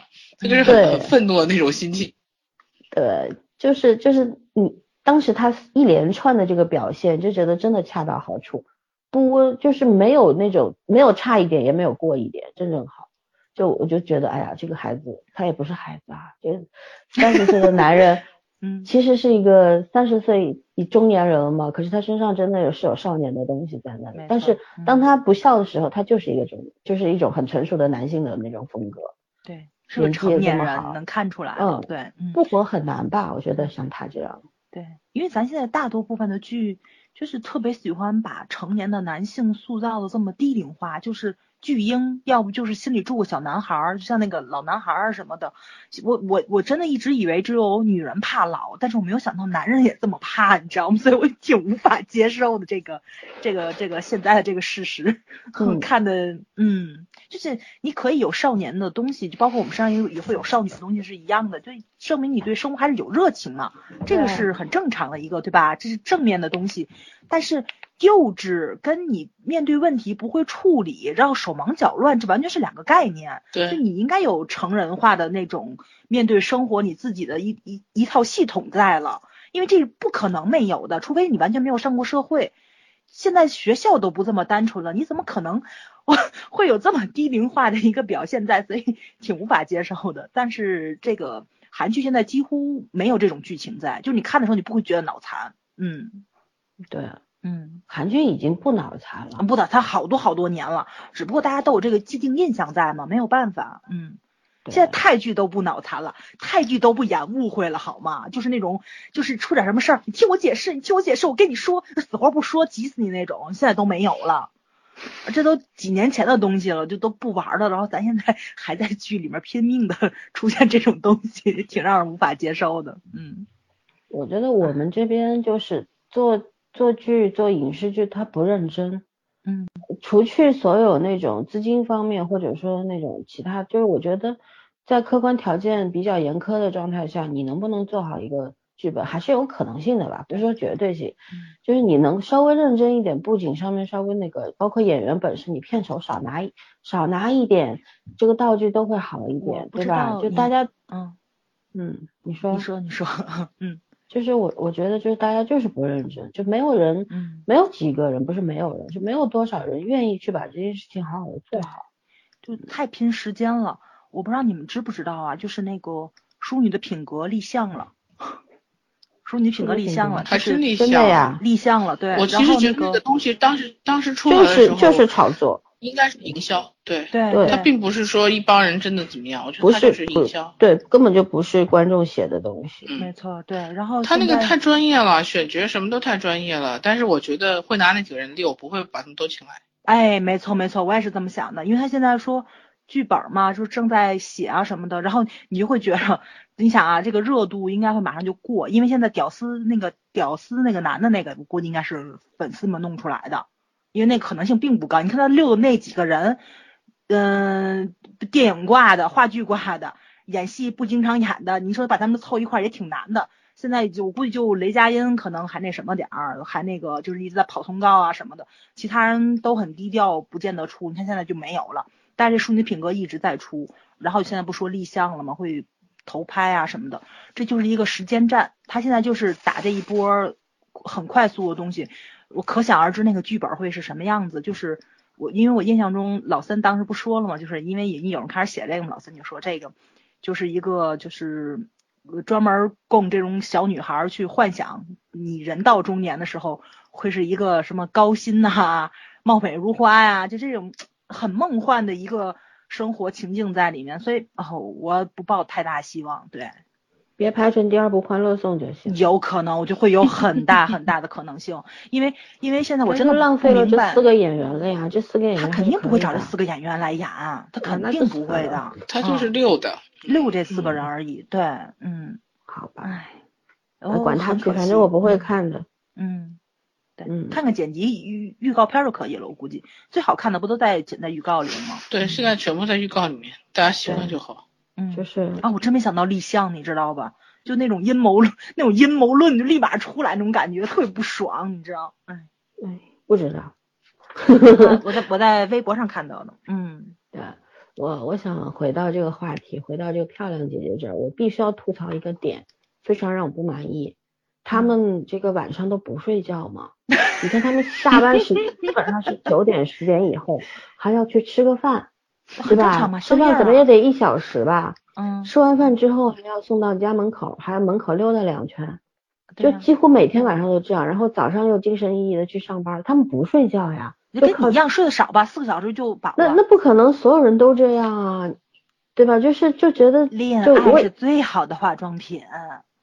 不是，我以前看韩剧也有这个，就是觉得 他那他们的夜大概他们我们的夜晚就天黑到天亮十二个小时吧。在冬天的时候，但是我觉得他们天黑到天亮二十四个小时那场，总觉得是这个样子的。而且他们晚上能干好多好多事儿，嗯，什么这个公司聚餐两轮之后，男女主还能在一块儿，还要谈恋爱谈个两个小时，那都几点了呀？就每天都凌晨三四点。对对，这个槽吐的好，我特别纳闷，他们怎么能聚两轮？你知道吗？对对对对对对对，韩国夜店生意据说很好。对，本身韩国就是他那个，就是我们去韩国的时候都知道嘛，文化，嗯，啊，早上十点钟，就比方说是公众假日的时候，早上十点街上是没什么人，然后晚上十点钟咱要睡觉了，人家夜生活刚开始，作息时间是不一样的，他就是有点像香港的感觉，对，是不一样的，对，Happy Hour 开始了，嗯，反正以后我们会不会做这部剧的专题啊？应该会做一次吧，应该会做一次，八集咱们做一次。对，那咱们留点下次说呗。这个剧要不全说完了，还说让你们两个讲泰剧，然后泰剧没讲两分钟，现在变成了变成了漂亮姐姐第一集预告，上半部预告。对，我还想我还想讲讲这个 Live 的那个爱情线。嗯嗯嗯。就是你知道我看到看到 Live 第八集的时候，不是这个，因为当时呃那个画面我还截图给你们看嘛，那个。画面特别美，对吧？选景选的特别好，然后就是这个李光洙站在这个很远处推了个二十八寸的自行车，然后前面那个河河的那个边上特别特别漂亮，那个芦苇花呀什么的。这个时候就是呃女主就是郑有美和那个明虎警长，嗯，对，申东旭嘛，两个人就站在那儿，然后就玩那个吹那个。气泡就是那个肥皂泡泡嘛，嗯，然后这个，然后笑的特别特别好，就觉得这两个人就是那种善男信女，对，就特别合适，从面相到各种合适，就是那种，嗯，然后本身这个名，这两个人也是之间，就是因为他们是工作搭档嘛，嗯，然后都是都是平都出生入死的，然后到了这个两个人本来就互相喜欢，其实这之前是有铺垫的，就整个第八集他们出去 MT 就是。团队那个就是拓展训练啊什么的时候，呃，他们分别在两个，就是要要两个分了两个队嘛，大家踢网式足球啊，然后接力赛，他们在两个队伍里吧。但是当这个村民虎呃赢的时候，就是真由美会就是会为他鼓掌，你知道吗？就是那种。给你一个眼神，你自己体会的那种感觉，就是就是那种默契感，就是就其他人都没看见，就他是他们两个人之间就特别默契那种气场很合，对吧？嗯，对对对。然后这个时候就是这个女主觉得里边太闷了，她就到河边走走嘛，欣赏美景。然后这个明虎警长就出现在了她的身后，买了一个肥皂泡泡，然后两个一起玩，玩着玩着，这个警长就吻上了她的脸，他也不是那种。壁咚啊什么的就很就是笑得很开心的时候，自然，对，很很就是很自然的就吻了他一下，然后也，哦，少女心的萌动啊。对，就那个那个那个真的很好看那一段，你可以去看一下，网上这个。截图很多的，然后这个时候就是李光洙在画外嘛，我本来就是那个镜头的时候，我觉得我心里特高兴，看到他们俩这样，因为我已经等了很久了，等着等他 等他们表白，然后突然李光洙出现了，站在那个画外的时候，就就是想起了就是他们拍那个韩版跑男的时候，不是李光洙经常被撕掉牌子嘛，就是李光洙二什么的。就脑中想起这句话，你知道吗？哎呦，笑死了，好好笑。就我我不是写剧评，我还说我说我第一次看到男男主被 out，我这么高兴，倍儿爽。哎，我觉得他要真是开个先河，就是男主跟女二，然后那个女主跟男二的话，我觉得挺好的，真的挺好的。其实就是男主跟女主未必真的是要配 CP，就是两。两条推动剧情的主要人物，我不同意啊！这真由美跟李光洙一点都不相信啊！呃，就是他们俩在一起死都不，我是死都不会相信，对吧？对吧？我也觉得那完全没有感觉。对，明湖两个人就是那个性情相投，就他们两个是一类人，对吧？你是能看到，就真真实实这两个人在一起很舒服。对对对对对，既温和又坚定的那种人嘛。嗯。然后，嗯，还有就是，就是那个什么，嗯。就但有一点让人担心的事情，就是这个明虎警长他是男七，虽然是群戏，但是他是男七。江湖传说他会领便当，我很担心，你知道吧？这件事情。嗯嗯，那为了女主跟男主在一起，对，有有这种可能性。嗯，但但我相信卢边应该不会吧？因为这个剧它虽然讲的很沉重嘛，很多那种，但是我觉得。第七、第八集是一个很好的一个，就是这个剧你不会觉得它丧，对对，就像我我看那个，嗯，我的大叔啊，还有看那个，嗯，还有一个什么片子，就是真的觉得特别，嗯，对，觉得很丧，就最近很流行丧文化，嗯，对，但是这个六其实它是不丧的，它对对，它里边有时候甚至让你看的有点激情澎湃的那种感觉，没错没错，就很很振奋人心和很暖的东西都是存在的，嗯。嗯。所以我是觉得这个这个剧，就是最近这两部韩剧，呃，都在，就是真的，我我真的是很久很久没有在看剧的时候，不管看哪个国家的剧的时候，看到就是这种，嗯，爱情很打动人，对，那种很动人的感情，然后很怦然心动那种感觉，真的很久没有了。对对，嗯嗯，因为韩剧现在真的是太喜欢演那种阴暗呐，或者说是那种。震撼人心啊，就让你鸡皮疙瘩都起来的那种剧了。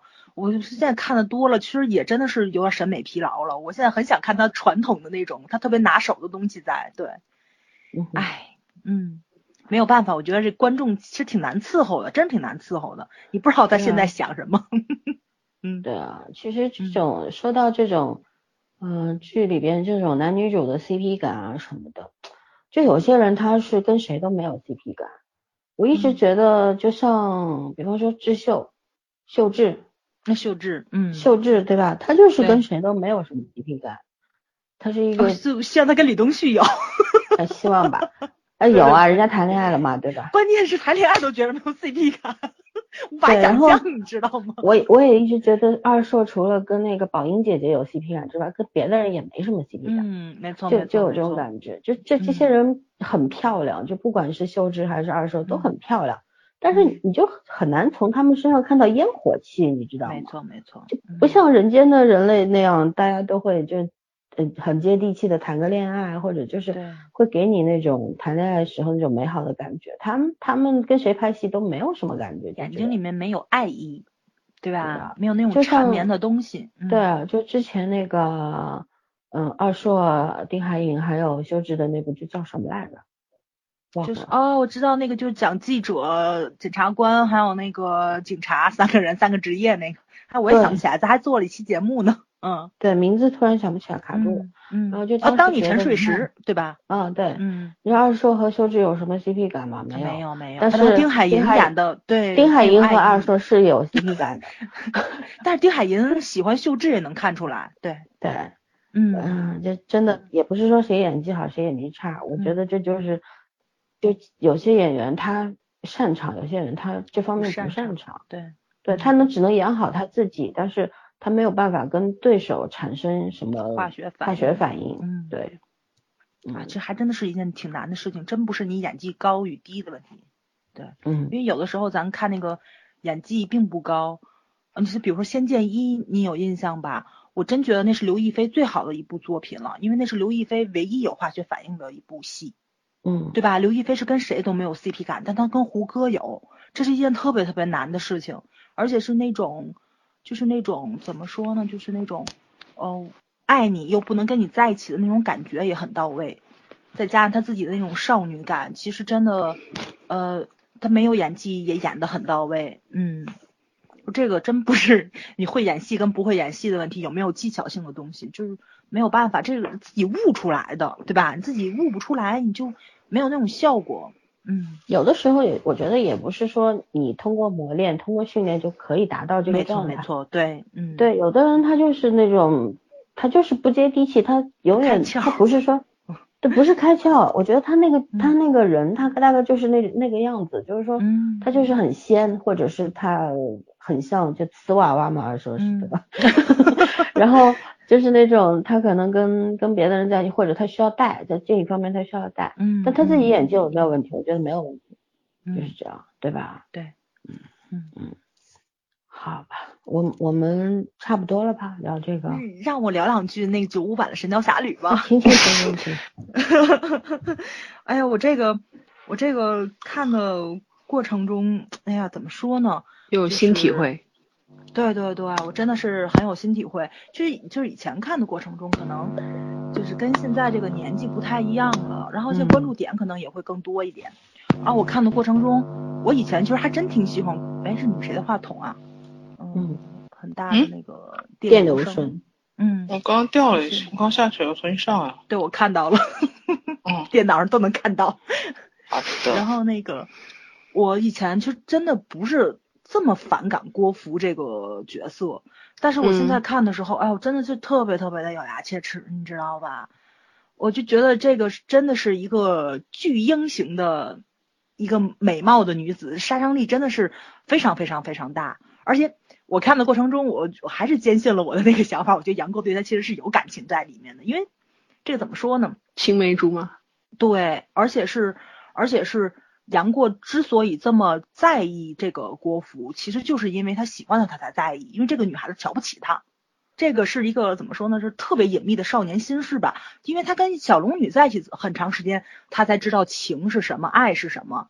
开窍比较晚，因为男孩本来就晚熟嘛，所以他并不了解自己的少年心事，而且是他这个比较偏激的性格。然后我就看了好多那个幕后采访啊什么的。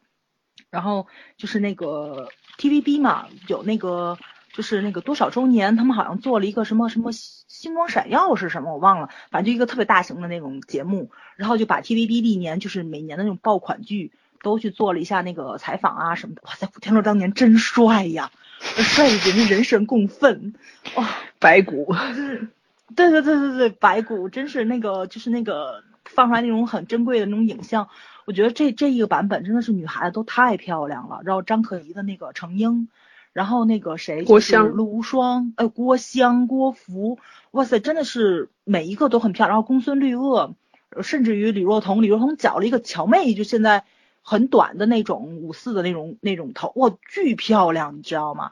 就是特别特别像乔妹，我说我说很惊艳嘛，就是李若彤的古装我是从《神雕侠侣》get 到，她现代装我是从她跟张爱玲演那个电影《这次特工》我 get 到，我真的是太漂亮了。然后我觉得美人可能就是相似的，跟乔妹特别特别像。然后就看那个幕后采访的时候，他们说怎么去选角儿，然后说为什么选了古天乐，因为当时说是把无限所有的小生都去试戏了。然后最后选了古天选了古天乐呢，他说是觉得他身上有杨过的东西，就是又要有那种偏激的性格，还有那种心胸狭窄，但这个人还要善良。你知道这他是那种很矛盾的东西。这个人既要心胸狭窄，你看着他这人就很不想很不好相处，面相很精明很聪明，然后又是那种市井打滚很长时间的那种东西，但是这个人要善良，是很难找这样的一个角色。但是他们找到了古天乐，但你去想这个问题，可能还真的是特别特别的合适，因为。因为那个古天乐自己都说嘛，他那个时候没什么演技。他接受采访的时候说的，他就他他就尽量把杨过的性格跟自己身上的这个东西去融合，他是通过自己去悟杨过这个性格。然后所以你就想，他演的那个杨过，其实是有他自己的影子在里面的，但是他演的特别特别合适这个原著里面。所以我觉得这个这个怎么说呢？就是呃，选角导演的重要性，这就是咱们有时候这个剧。你说为什么有时候演的不贴合的一个最重要的原因，就是你可以找外形合适的演员，但是他未必演技过关的时候，这个人怎么去演戏？一个是导演调教，还有一个就是你你选角导演怎么把这个关，对吧？他肯定自身性格是要有跟角色贴近的东西，你肯定，我我我觉着啊，那个时代九十年代的时候。不见得就古天乐一个人帅的这么人神共愤，因为真当年 TVB 的小生好多人真是帅的也是非常非常的怎么说呢，就是那个就是各具特色的也有很多，但是他这个很大成分选了古天乐是因为他的性格，不是因为他的外貌，因为你看当年九几年九四年吧，是九九九四年的那部《射雕英雄传》嘛，张智霖去演那个那个郭靖的时候。到现在，大家最大的诟病不还是这个郭靖长太帅了吗？但是他应该就是那种，就是那种，就是张智霖是那种特别单纯的那种，就是傻傻的很可爱的那种感觉，然后是比较贴近郭靖的。他没有去想这个外貌跟他怎么样接近，应该是气质跟性格上是更贴近于角色。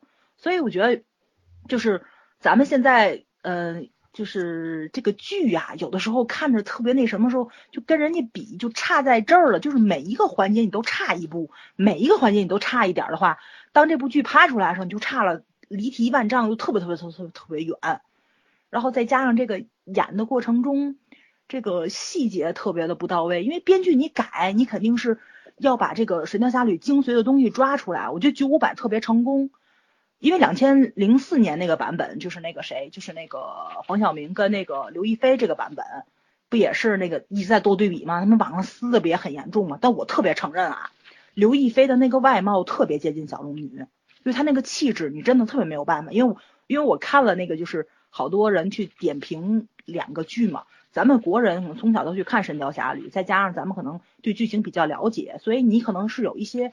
滤镜啊，或者说粉丝的眼光在里面的，所以并不真实。我看到了好多外国人去点评，很多人都夸刘亦菲，因为给他们一个词汇，就告诉他说，因为这个这个女主角美的像仙女一样，他们都都觉得刘亦菲那个气质很接近，确实很接近。但是咱们从剧情上来说的话，我觉得李若彤真的是那个感觉就特别特别的像小龙女，因为小龙女从出场的时候外貌上讲是她很清冷啊，很什么出尘绝俗哈，什么说了一大堆之后。但是他跟杨过相处，孙婆婆死了之后，他跟杨过相处的时候，杨过在那寒玉床上躺了半天，就是待不下去了。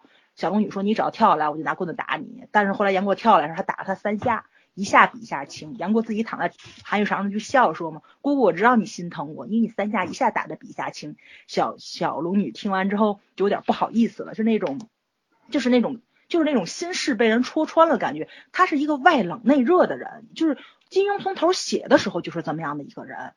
所以那个就是你不能说这个人冷冰冰的毫无感情，而且真的是刘亦菲从头演到尾，她绝绝对对都没有爱上杨过的那种感觉。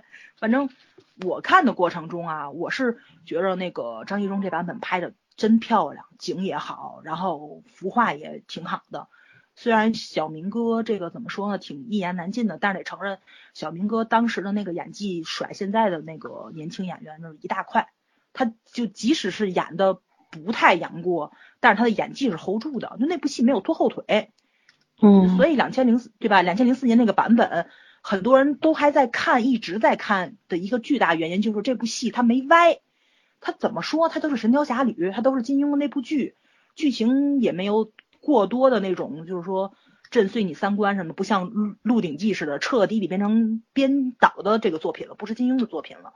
所以说那个那个就是。最初咱们以前的那个制作道路其实是正确的，至于为什么拍到现在这个就不讨论，但就回去为什么原来拍的好。九五版是香港人拍的，对，九五版是香港人拍的，所以这就是问题所在。这不是不是问题所在，我就说他改的好在哪，编剧改的好在哪里？因为就是你看那个幕后采访的话，你会看到那个就是那个他们监制监制的这个人，然后如数家珍，就是他会把每一个人物性格怎么怎么样就了解的特别特别的透彻，然后你会看到他们很用心，包括这个剧本改的时候，所有的经典台词几乎都留下来了，比如说小小龙女那个特别呆萌的那个样子，就是什么不会做饭。然后他不会受那个，就是他很单纯嘛，不谙世事嘛，他也不会受那个激将法。比如说在那个归云庄大战的时候，那个谁就是金轮法王跟他说的是那个什么，就是虽然你的徒弟赢了我两个徒弟，但是我要给你打十招，十招你如果接不住怎么办？小龙女就告诉他接不住，接不住，接不住能怎么办？就是。他其实真的不是故意装傻，不是杨过那种很灵动啊，这种小聪明啊，嘴上占你便宜那种，他不是，他是真的不知，他是真的不懂。我接不住，接不住，接不住吧，那那那那能怎么办呢？你想，就是他其实想激将，他说说一句话的，小龙女就不给你，但是他那种天真烂漫的那种感觉演的特别特别的到位，就是你会看到小龙女的这个人物性格，因为本身写这部小说的时候，很多人都说小龙女就是块木头，其实真的不是。就是我一直特别，就金庸笔下的就是这个女性角色，我就最喜欢小龙女。就很多人都会无法理解嘛，因为我觉得他就是很多细节，他塑造其实很到位。小龙女是一个特别有佛性的人，因为一更大师也说过她嘛，说她很佛性，这个人挺宅心仁厚的。比如说郭芙害了他的命都快没了，他跟杨过说的话是只能说咱们命苦，就是不要怨任何人。他其实最怕的是因为他的死。他知道杨过偏激，然后杨过去怪罪别人，然后呢，然后因为他杨过在做一些伤害别人的事情，其实就是在伤害杨过自己，就是那种感觉，就是哎呀，怎么就是也不能说佛，嗯，我就是觉得不是说她她是个佛呀，我就觉得小龙女就是那种佛系少女，嗯，对对对，不太习惯把错误。归纳到别就是归怪罪到别人身上，就是那种哎，这就是命吧，就是这就这种感觉。但你也不说她认命，而且就是而且很多人都诟病嘛，诟病那个谁小龙女拿着郭襄去那个绝情谷换解药这个事情。其实他当时想的就是很简单，他当时想的就是我去换了解药，救了杨过，我再跟杨过联手，因为他知道他们俩双剑合璧很厉害嘛，我们在打那个那个谁就是。那个打入绝情谷，再把那个郭襄救出来。他是一个很单纯的人，他不知道世间的恶是什么样，他也不知道人能坏到什么地步，他也不知道这个人要郭襄要做什么事情，他无法想象，因为他就不是这种人，所以他想象不出来对方能有多少阴谋诡计等着他。所以呢，就是就正因为他是这个样子的，所以杨过才爱他。就是，嗯。我特别那个就是赞同那个就是那个采访那个监制说杨过心胸狭窄这个话，因为他如果真的不是心胸狭窄，不是自卑的话，杨过这个人不会说他死了百年之后，黄山女出出来的时候还非得什么什么脚踩黑白两道的的那种搞感觉，搞那么大阵仗，他骨子里的那种少年的颠沛流离、流离失所的那那种自卑感，是他骨子里面永远无法消除的东西。所以我觉得金庸小说《神雕侠侣》我特别喜欢的。原因在就是他书里面的所有的人物其实都是从一而终的。郭芙不懂事儿，他从头到尾都不懂事儿。人是没有办法改变的。杨过他自卑，或者说是他很喜欢那种虚荣的东西，他从头到尾他都那样，他也没有变过。然后小龙女是那种很喜欢佛系生活的人，她从头到尾也都是这个样子。所有的人都没有因为外部的纷纷扰扰去改变自己的初心，所有的人都是从一而终的，包括陆无双，包括程英。包括公孙绿萼，他们所有人做出来的选择都是遵从自己的内心，而且所有人都在讲情，而且所有的情都是不一样的。包括李李莫愁的一出场，就因为对方挂着一个招牌是个和字，他就想到了自己的情敌，把所有人全杀了，就那种狠辣。我我就记得弹幕都快把我笑死了，弹幕集体在那刷李莫愁一定是天蝎座，李莫愁一定是天蝎座，就是那个感觉上是。哎呀，非常非常顺畅的九五版，你从头看到尾的话，你会有一种还是在看原著的感觉。他所有的经典的台词啊，包括杨过跟小龙女说的是那个从今以后就是没有从头到尾没有说过爱，从就从从今往后我联系你，你联系我。我觉得这个联系这个词可能是世界上最好听的一句情话。我就当年看完《神雕侠侣》之后，一直都是这么觉得，因为说爱还是很容易的一件事情，但是。因为爱你们两个人结合了之后，然后怎么去过这个生活，其实应该是联系在这里的，就是你能够体谅到对方的痛苦跟这种不容易，能够换位思考，并且信任他。尊重他，其实这是一个相处之道，是一个特别特别难的事情。但是杨过跟小龙女真的是做到了。但是我觉得金庸他从头到尾把他们两个人写的十六年的离别啊，就是这种四次相聚、四次分离，其实也是因为杨过的性格。对，因为他这个人很喜欢热热闹闹的凡事，他就是一个入世的人。但小龙女是一个出世的人，是这样的两个极端三观，也不能对三可以说三观了，因为他们两个人价值取向是完全不能融合到一起去的。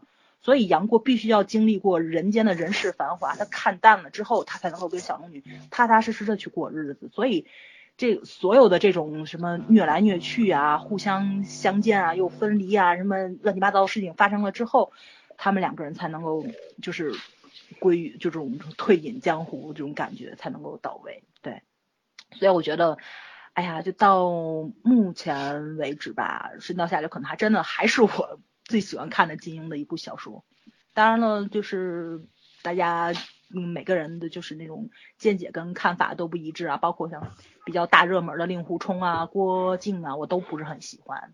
对，嗯，所以没有办法，我觉得就是个人爱好口味的问题，而且真的是仁者见仁，智者见智。从一部作品里面，你看到了蜜糖，我看到了砒霜，这都是。特别不好说的一件事情，对，口味很私人，对，嗯，这两句话之前，其实你还是在主题内的，你说的是不同的爱情和 CP，说这两句话的时候就彻底跑没了。这个这个这个真没有办法，因为我觉得我说的这个爱情，可能很多人也不认可，对，因为爱爱情也是很，因为他们所有人都在说，怎么不认可呢？互补呀，杨过如果不是这样的一个人的话，他。他如果不是这么复杂又是精明的一个人，他又如何去爱上一个简单到你无法想象的人呢？但是就是很多人都在诟病杨过招惹了其他的女孩子嘛。但是我觉得这个怎么说呢？就是你上学的时候你就没有招惹过男孩子吗？这不可能啊！就是我喜欢跟你玩，不代表我喜欢你。就这个就这个事情，对，就是嗯。很多人是真的是容易误会在，因为每个人的对爱情的理解，或者说是这种就是说这种追求的这种感觉是不一样的，所以就误会就产生在这里。包括这个跟踪者，就是这种对吧？的这个为什么会出现了？就是我爱的边界跟你爱的边界是不一样的，这种差这种差距感是存在的。这部戏我觉得就很就很就这。这本书吧，这本书时间概率很好的就讲了每个人爱的边界不一样，包括陆展元跟那个李莫愁也是，就是陆陆展元他应该是喜欢李莫愁的，但是李莫愁的那个爱又又给他窒息感了，他走了之后，他他碰上了何婉君，他发现了啊这个姑娘是真真正正适合我的，我也爱这个姑娘，然后我为什么就不能选择别人呢？就是我爱你，我又不爱你，我我为什么就非要跟你在一起呢？操，你在说绕口令吗？啊，就是 可能宽宽宽容感吧，对对，这 不是什么宽容感，就是我喜欢你和我要不要跟你生活在一起是两码事。适合你，对对对，我我可以爱你啊，可是我们俩是不能在一块生活的。你是这样一个性格偏激的李莫愁，嗯，这世界上没有一个男人能够承受你，甚至于你自己都无法承受自己。那你我又怎么可能跟你在一起生活呢？没错，没错。对每个人就是不是说光男人或者怎么样，是男人女人都一样。就生活在这个世界上，他要找的那个人一定是会让自己比较舒服的那个人。合适不合适是过了才知道的。嗯。但是初初初的感觉就是除了爱之外，就是那种激烈的碰撞啊，感呃就这种澎湃的那种心情之外，对吧？嗯。呃，春心荡漾之外是什么？就是我跟你相处我是舒服的，你好像也是舒服的。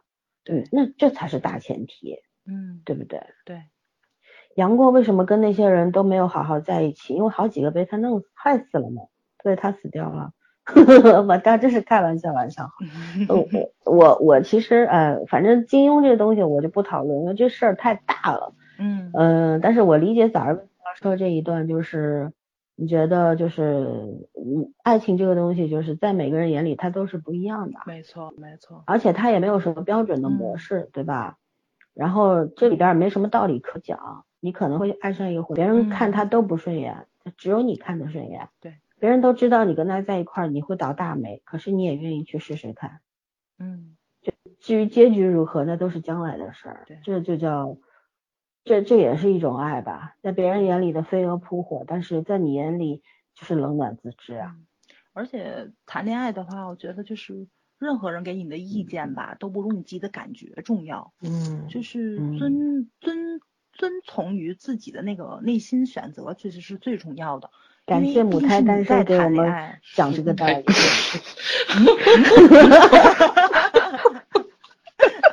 因为因为真的，我就我我这次再去看九五版的时候，我发现他真的是把书里的好多细节都写进去了，比如那个谁，就是那个程英给杨过做了件袍子，后来李莫愁的那个衣服被那个黄老邪的那个小徒弟给烧了之后，他把那个曾经给做衣服脱下来给那个李莫愁了，但是他里面穿的还是当年小龙女给他做的那件衣服，都已经烂了，他还穿在里面，就是其实就是。杨过是特别特别明显的跟所有人都说，我只爱我姑姑一个人，而且这些姑娘都知道，而且这些姑娘特逗在，她们喜欢杨过的一个重要原因就是杨过对小龙女特别死心塌地。嗯 这个这个事情你也挺无语的，就是我爱这个人，这个人都突然爱我的话，可能我就不爱他了的那种感觉，你你们明白吗？嗯，这就是你说的嘛，嗯贱嘛。对，没错没错没错，对，嗯，就是我们希望这个人能对我们从一而终，就是那种白头偕老啊，就是这一辈子只爱你一个人。但是如果我碰不到的话，别人碰到了，就那种祝福的心理。这些就这几个姑娘都是那种很健康的那种这叫得不到的永远在骚动动。对，就看你怎么理解了。对对，但是我觉得他真的是很正面的去在写情这个事情。他就因为他他用了什么裘千尺啊，用了那个李莫愁啊，这个这些很偏激的女性去做对比了。而且我觉得金庸金金庸其实挺挺有意思的，他这部片子里面写了，并不只是那个坏男人，他也写了好多坏女人。他也不能说坏女人，就是在爱情里面迷失的男女，对他没有局限于一种性别，他会他把所有的就这种，嗯、纠缠到里面你又走不脱的人，然后就全都归到一块儿去了，包括那个谁和和那个就是大武小武他爸爸对吧？武三通。他喜欢了自己的义女，就是自己已经有了已经有孩子了，我收养了一个女儿，但是这个女儿长大之后，我跟她没有血缘关系，但是我突然发现我对她是真爱，这就这种很挑战这种伦常的这的这种爱嗯情，对对对对，而且自而且自己的老婆突然间发现了这种感情，他老婆怎么去处理这种就这种事情？他只能把义女嫁出去，然后然后呢，阮军还嫁得很幸福，对吧？但是没想到又引出来了一个李莫愁，他就这种乱七八糟事儿全都搅和到一起去了。然后我觉得就真的你是看的其实是挺爽的那么一件，而且他真的是从头到尾都是在讲情，江湖儿女的这种爱情在里面。对，其实对现代人，我觉得也差不了多少。我告诉你，这种东西枣儿，为什么他们都会搅和在一起，然后什么吗？其实就三个字，没文化。舞刀弄枪的，整天一群武夫。对对对对对，多读点书就好了。那个我在网上看了一个剪辑，特逗，然后说嘛一一个词儿，然后就可以看完了那个《神雕侠侣》，就是所有人在说“混账”这个词儿，从头到尾都是在说“混账”这个词儿，特别逗。嗯，嗯好的，，OK，没什么想说的了。谢谢母胎单身在此为我们科普《神雕侠侣》啊。哎呀，套用我们群里双妈那句话，就是你想知道爱情是什么，去找个人谈恋爱呀、你理论一卡车有什么 屁用啊？对啊，重点是我现在开始相信那些那些情感专家都没怎么谈过恋爱。你知道双妈最可爱的一个是什么吗？就是所有解决问题，他就一句话给你都解决了，嗯去谈恋爱吧。嗯，你有人生问题，哦，你有感情问题，真的好勇敢。双妈是实践派的，你知道吧？就那种行动派，对，嗯什么都要试一试。嗯，对，好厉害。你嗯，你也去谈恋爱吧，不要在啊节目里边忽悠我们的听众啊。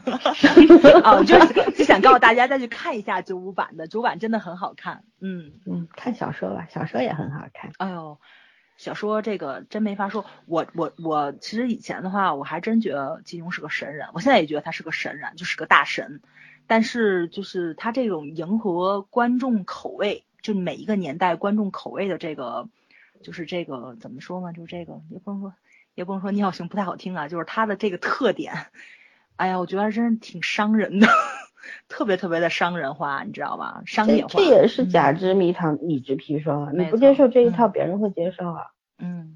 对吧？咱咱不要把话题再打开了，我求求你了，两个小时了，我我我很怕我接一句话，话题又延续下去了。我们私下聊吧。嗯，对对，因为这个金庸的这也算是博大精深的东西，对吧？就是以后我们也许会另外开一个专题讲讲金庸和古龙吧，还有四大四大家，对吧？都可以聊一下。反正我我知道，早上今天要讲的就是大家去看一下，也许你当年看不懂的情，今现在你就看得懂了，因为你变老了。对对，当年接受不了的，现在因为你空虚了。因为不是，我觉得以前的话，哎呦，可能每一遍看的感觉都不太一样，但是这次是是真真真真正正的，然后去老老实实看的，没有花痴，你知道吧？嗯。然后就想到了好多书里的情节，对。所以我坚定了，我一定要去再买，再去买一套三连版。哎，真是，嗯，好的，买吧，反正你有钱，纨绔子弟嘛，闲着也是浪费。嗯，行吧，我不接话，咱就到这儿吧。快快结束，跟大家拜拜，拜拜，拜拜。拜拜。